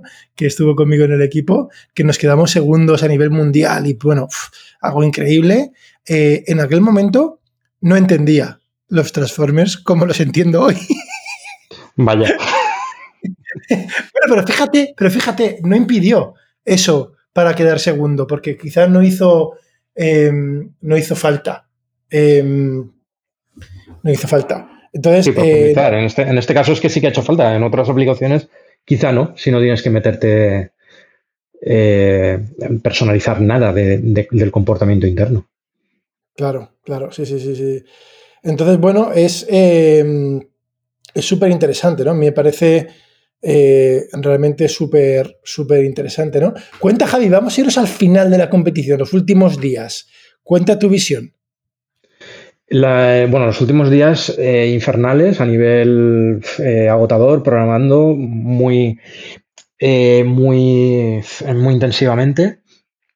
Y bueno, hay, una, hay un paralelismo que tú, que tú me dijiste con, una. Tú siempre haces ejemplos con las películas, ¿no? Este, en este concreto, la verdad es que me vi bastante identificado porque me dijiste que me parecía a Conan el bárbaro, cuando, pero, pero no, pero al principio, cuando es niño, ¿no? Cuando está en la noria dando vueltas, eh, porque han a unos vándalos, ¿no? En Conan, la versión del 80 y de los 80 es una película, un clásico que empieza con un pueblo que tranquilamente está viviendo su vida en las montañas y llega una horda de bárbaros y queman las casas, matan a los hombres y a las mujeres y secuestran a los niños y los esclavizan atándolos a una noria donde se pasan la vida dando vueltas. Eh, pues imagino que para, para generar algún tipo de, de pues, eh, o electricidad, eh, bueno, electricidad no, ¿no? Porque es, la ambientación es... Pues, para moler trigo, ¿eh? Para, moler, para moler trigo, ¿no? En vez del viento, utilizan niños atados con grilletes a una noria y entonces cada vez van quedando menos, pues se extrae del, del, ¿no? Se extrae que los niños van muriendo y al final queda uno que es Conan, ¿no? Es que el que, sobre, es que sobrevive unos 20 o 30 años dando vueltas a la noria y llega a la mayoría de edad pues hipermusculado, ¿no? Porque era, eh, era Arnold Schwarzenegger cuando era su época de, Terminator. Y, me recuerdas a Conan en la Noria. Y entonces es verdad, porque es que no paraba de dar vueltas en redondo y lo único que pensaba era en cómo mejorar, ¿no? Conan pensaba en vengar a su pueblo y en vengar a su... Eh, a su solo pensaba en la venganza, yo solo pensaba en, en que Mamas iba subiendo a, 13, a 14 y yo no podía pasar del 812, ya estaba ahí en el techo y estaba bastante, hasta que al final, bueno, eh, tuve que parar, ¿no? Hay veces que tienes que parar porque y descansar, que te dé el aire un poco y tal, llevaba algún día un día y tal, y digo, no, no, sí, tal, pues he subido este código y tal, yo la veo y digo, Javi, que has subido otra cosa, ¿sabes? Que y ya, tío, estoy un poco, y, ya te, y envié la foto de Conan.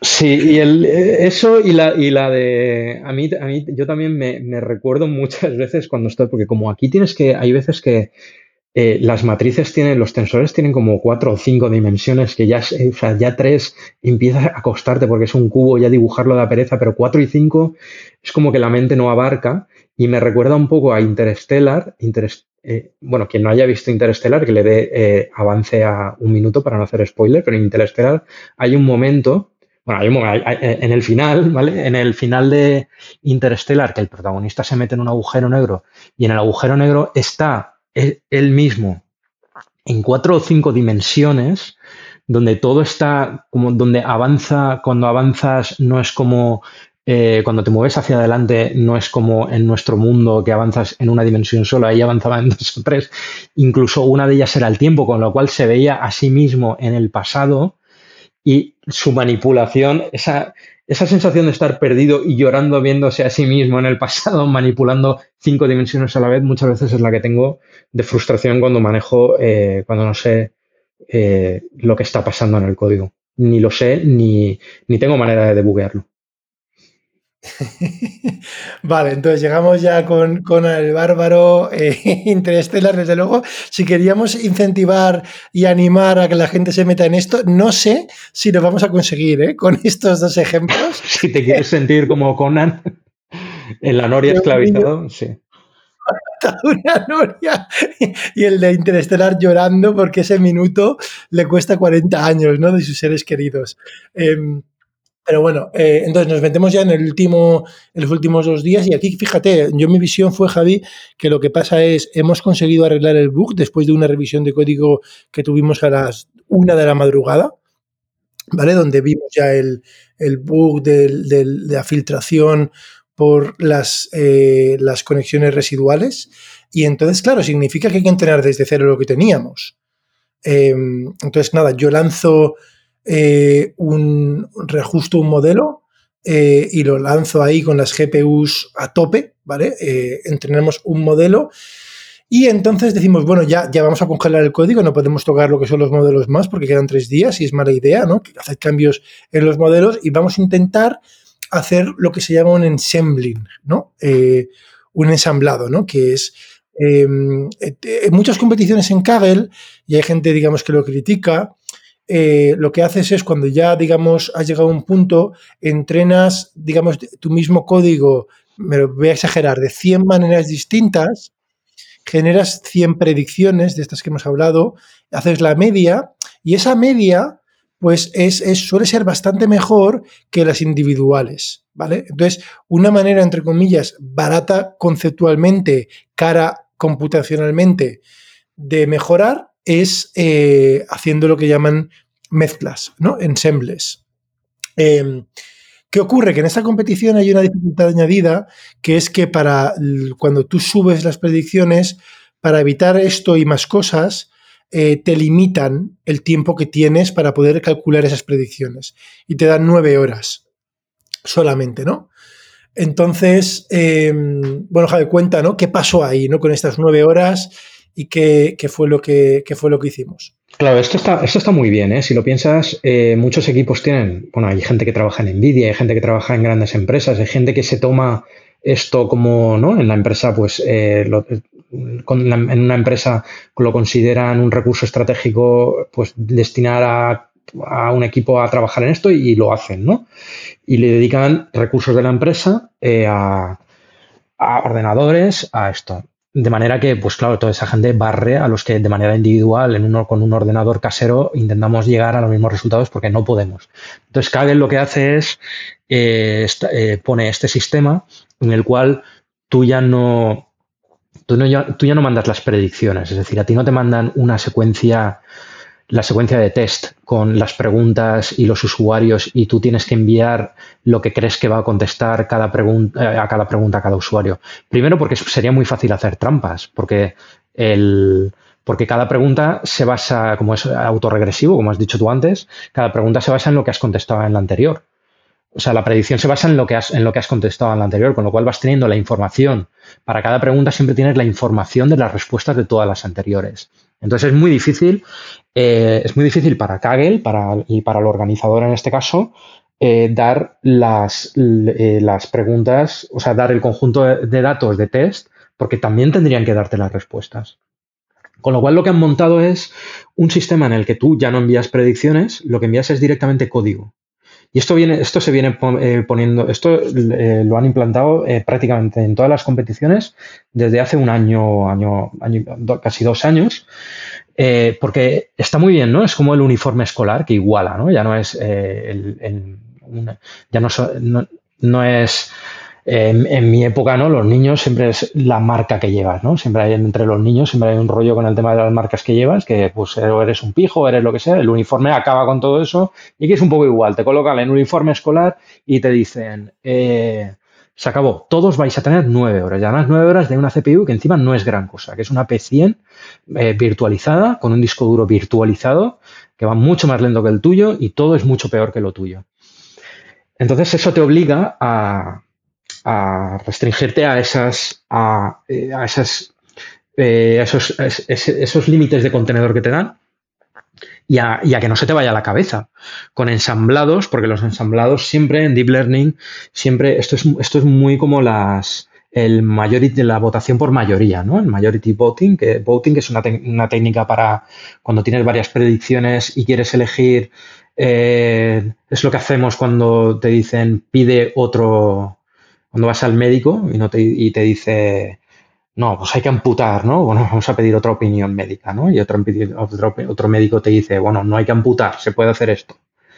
Eh, aquí coges cuatro o cinco modelos y, o los que te quepan, claro, a más recursos más, y, los, y, los, pones a predecir en paralelo y entonces o, coges la media, que es la, próxima, la aproximación más simple, o coges eh, le pones detrás alguna con algún algoritmo basado en árboles de decisión o bueno, lo que sea, ¿vale? Hay técnicas, hay otro mundo de técnicas de ensamblado para optimizar lo que sale y que no tengas que poner tú los pesos ahí a mano de, o hacer medias a mano. Y, pero claro, no se podía en esta, competición era muy difícil por las restricciones, porque el Transformer eh, es que ya se comía el tiempo él solo. Y entonces, eh, bueno, eh, tú me sugeriste, Andrés, una, una solución que si quieres eh, coméntala tú, porque fue idea tuya. Yo la programé, la verdad es que ahí mérito tuyo, ¿no? Ya estaba ya hasta, ya estaba ya en modo Conan en la Noria que no quería saber nada, solo quería liberarme y coger una espada y vengar a mi pueblo. Y tú me dijiste, esto nos puede. Y dije, vale, venga. lo programo, lo voy a programar, pero no, no iba a programarlo porque ya estaba ya tan, tan cansado de programar, tener en cuenta que son dos meses de... Pero bueno, me diste ahí el último, el último empujón, que en eso eres especialmente, tienes esa especial habilidad por de, embaucar, ¿no? Eh, y, al final funcionó bastante bien, ¿eh? Cuéntala tú si quieres porque fue idea tuya. Sí, a ver, aquí el tema es, eh, vamos, hay, dos conceptos, ¿no? Primero, bueno, el primero era el hecho de atrevernos a hacer el ensambling y, y, el ensambling eh, el tema está en que el modelo que teníamos, que era, que era un modelo, bueno, tampoco es que fuera muy grande, pero ya solamente ese modelo tardaba, pues no sé, a lo mejor tardaba unas, unas seis o siete horas el modelo, y hay nueve. Entonces, claro, ya fijaros, no se puede ejecutar dos veces el modelo, porque te vas a ir más de nueve horas y, ya Kaggle da un error, te dice que ya no vale. Entonces, eh, esta técnica tiene dos vertientes, ¿no? Es, es un ensambling dinámico, ¿no? Que, que, consiste, eh, entre comillas, simplemente en, que, el, propio sistema se va midiendo el tiempo que va tardando entre hacer, ejecutar un modelo y ejecutar dos, y entonces dinámicamente le damos un presupuesto de tiempo, le decimos, mira, tienes nueve horas, ¿vale? Se va midiendo lo que va tardando en hacerse y va intentando eh, eh, cuando puede ejecutar los dos modelos y hacer un ensembling y cuando no puede, pues no le da tiempo. Entonces, dinámicamente, a lo mejor acabaría haciendo, imaginaros, el 80% de los datos o el 70% de los datos con un solo modelo, pero el 30%, otro 30%, ha hecho el ensembling. Entonces es un ensembling parcial y además es dinámico y le puedes dar tú el tiempo. Esa era como la primera versión, que es un ensembling dinámico. Y ya luego, la siguiente idea, que tiene un nombre muy divertido, que es, eh, en castellano le pusimos el nombre del pistolero ciego, eh, en inglés pues era ciego y claro, el ciego era con una venda en los ojos, más que que fuera ciego, ¿no? Y es lo siguiente, en Kaggle hay dos puntuaciones. Está la puntuación que se llama pública, que es del 20% del conjunto este secreto que no puedes ver. Y luego, pero realmente al final los, los, los puntuaciones finales sale de un 60% que tú no puedes nunca ver. ¿Vale? Eh, y de hecho, cuando tú subes una cosa, claro, tú haces una inferencia, típicamente predices el 100%, eh, entonces Kaggle internamente lo separa, te puntúa el 20 y te lo enseña mientras dura la competición, pero el día final, el último día, con el que te puntúan es con el 80, que tú nunca veías lo que estabas sacando. Habitualmente son parecidos, pero bueno, eh, fijaros, es un, o sea, suele ser 20 que lo que ves y un 80. Y entonces, claro, siempre hay discrepancias.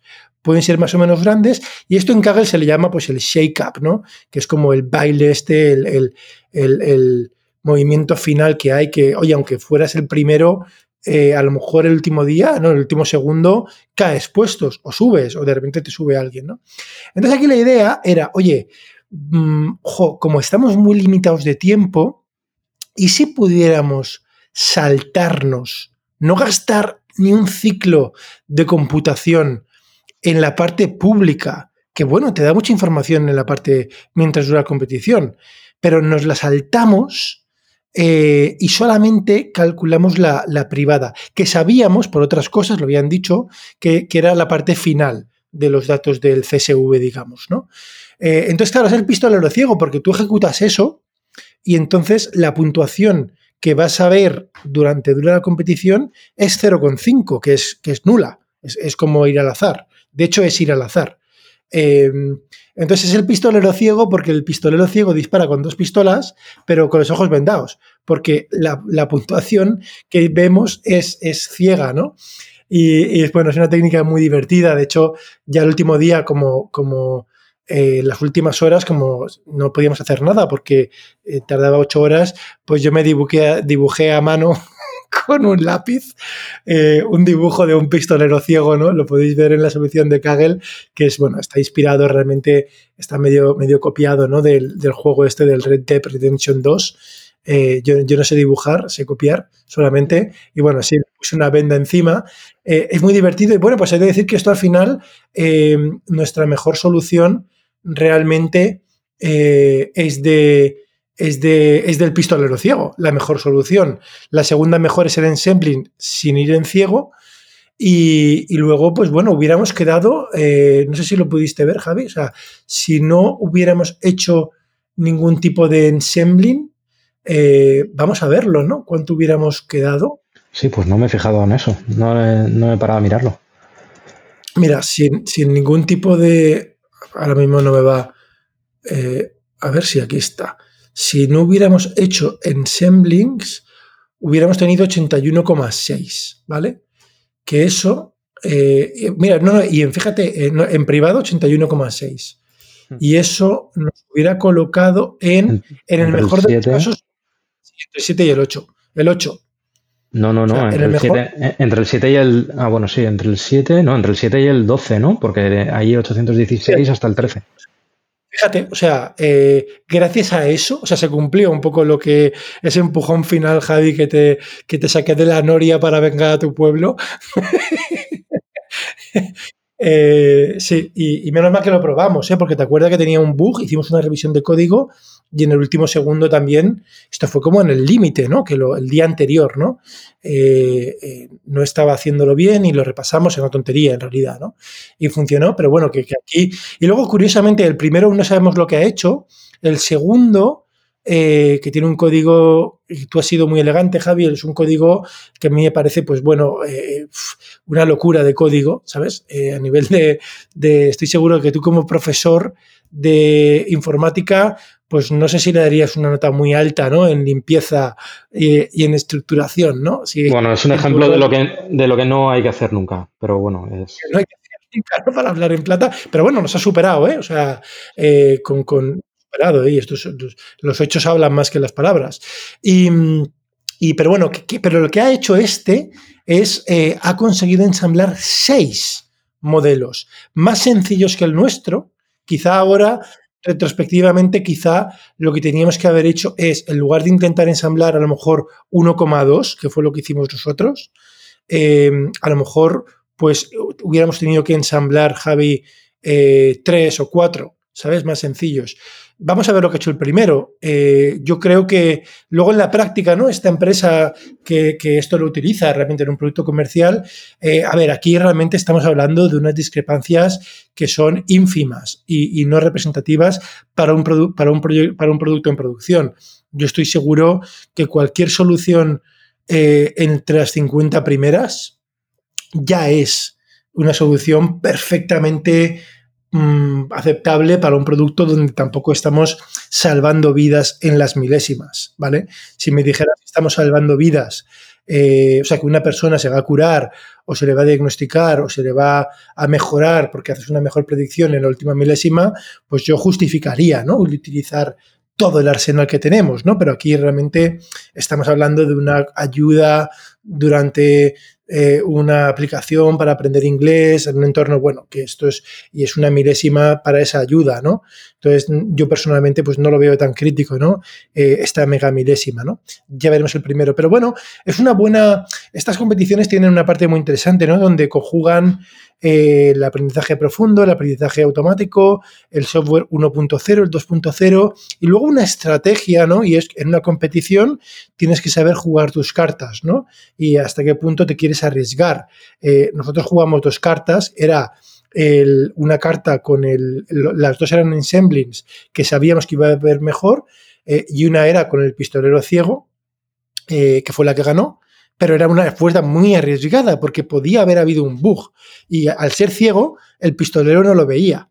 Entonces, eh, te permite jugar dos, eh, elegir dos entregas, entonces jugamos la entrega del pistolero ciego y la entrega del pistolero no ciego, pero era un pistolero con menos balas que el, pistolero ciego.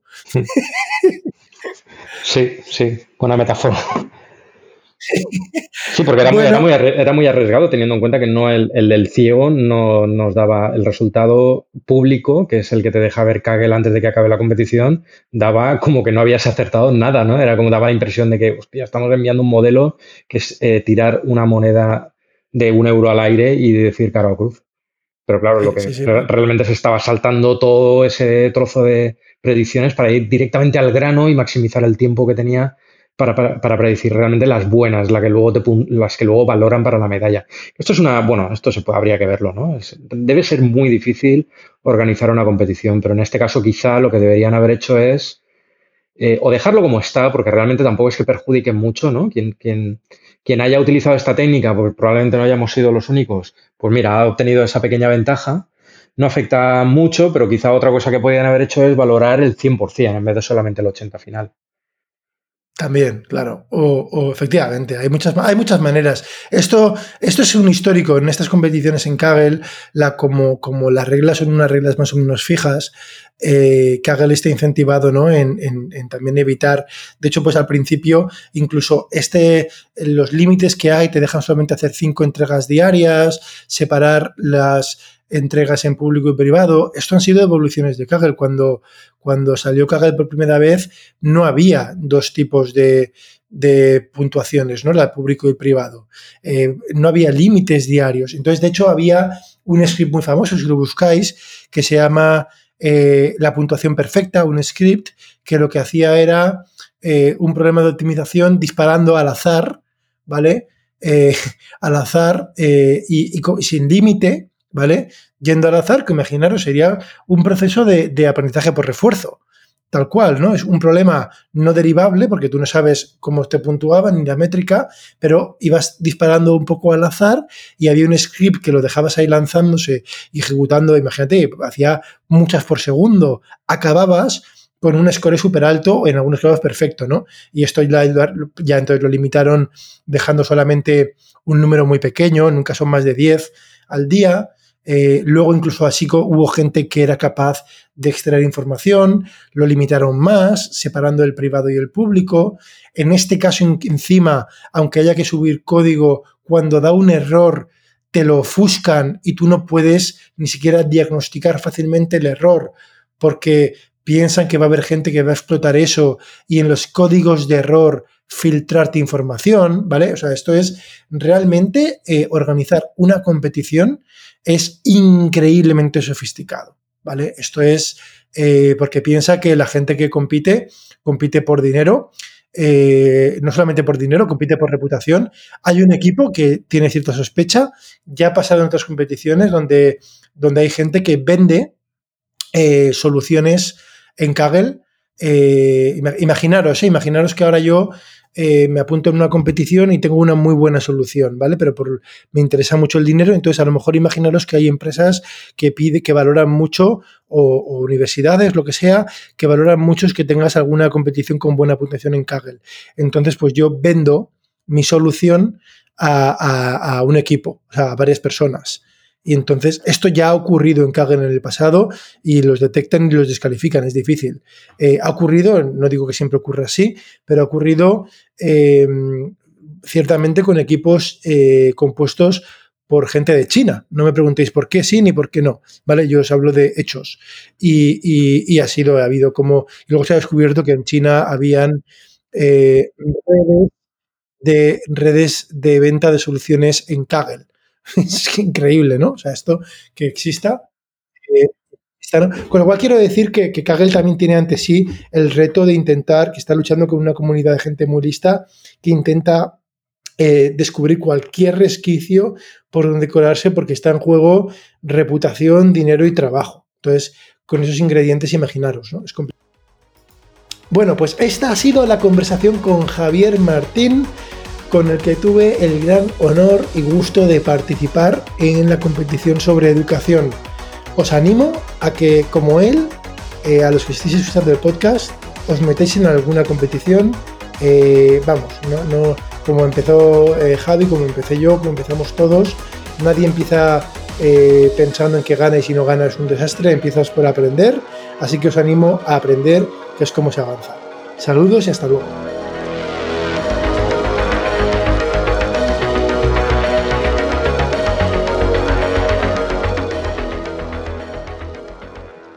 En Kaggle a mí me gusta siempre elegir nombres que tengan un guiño a algo.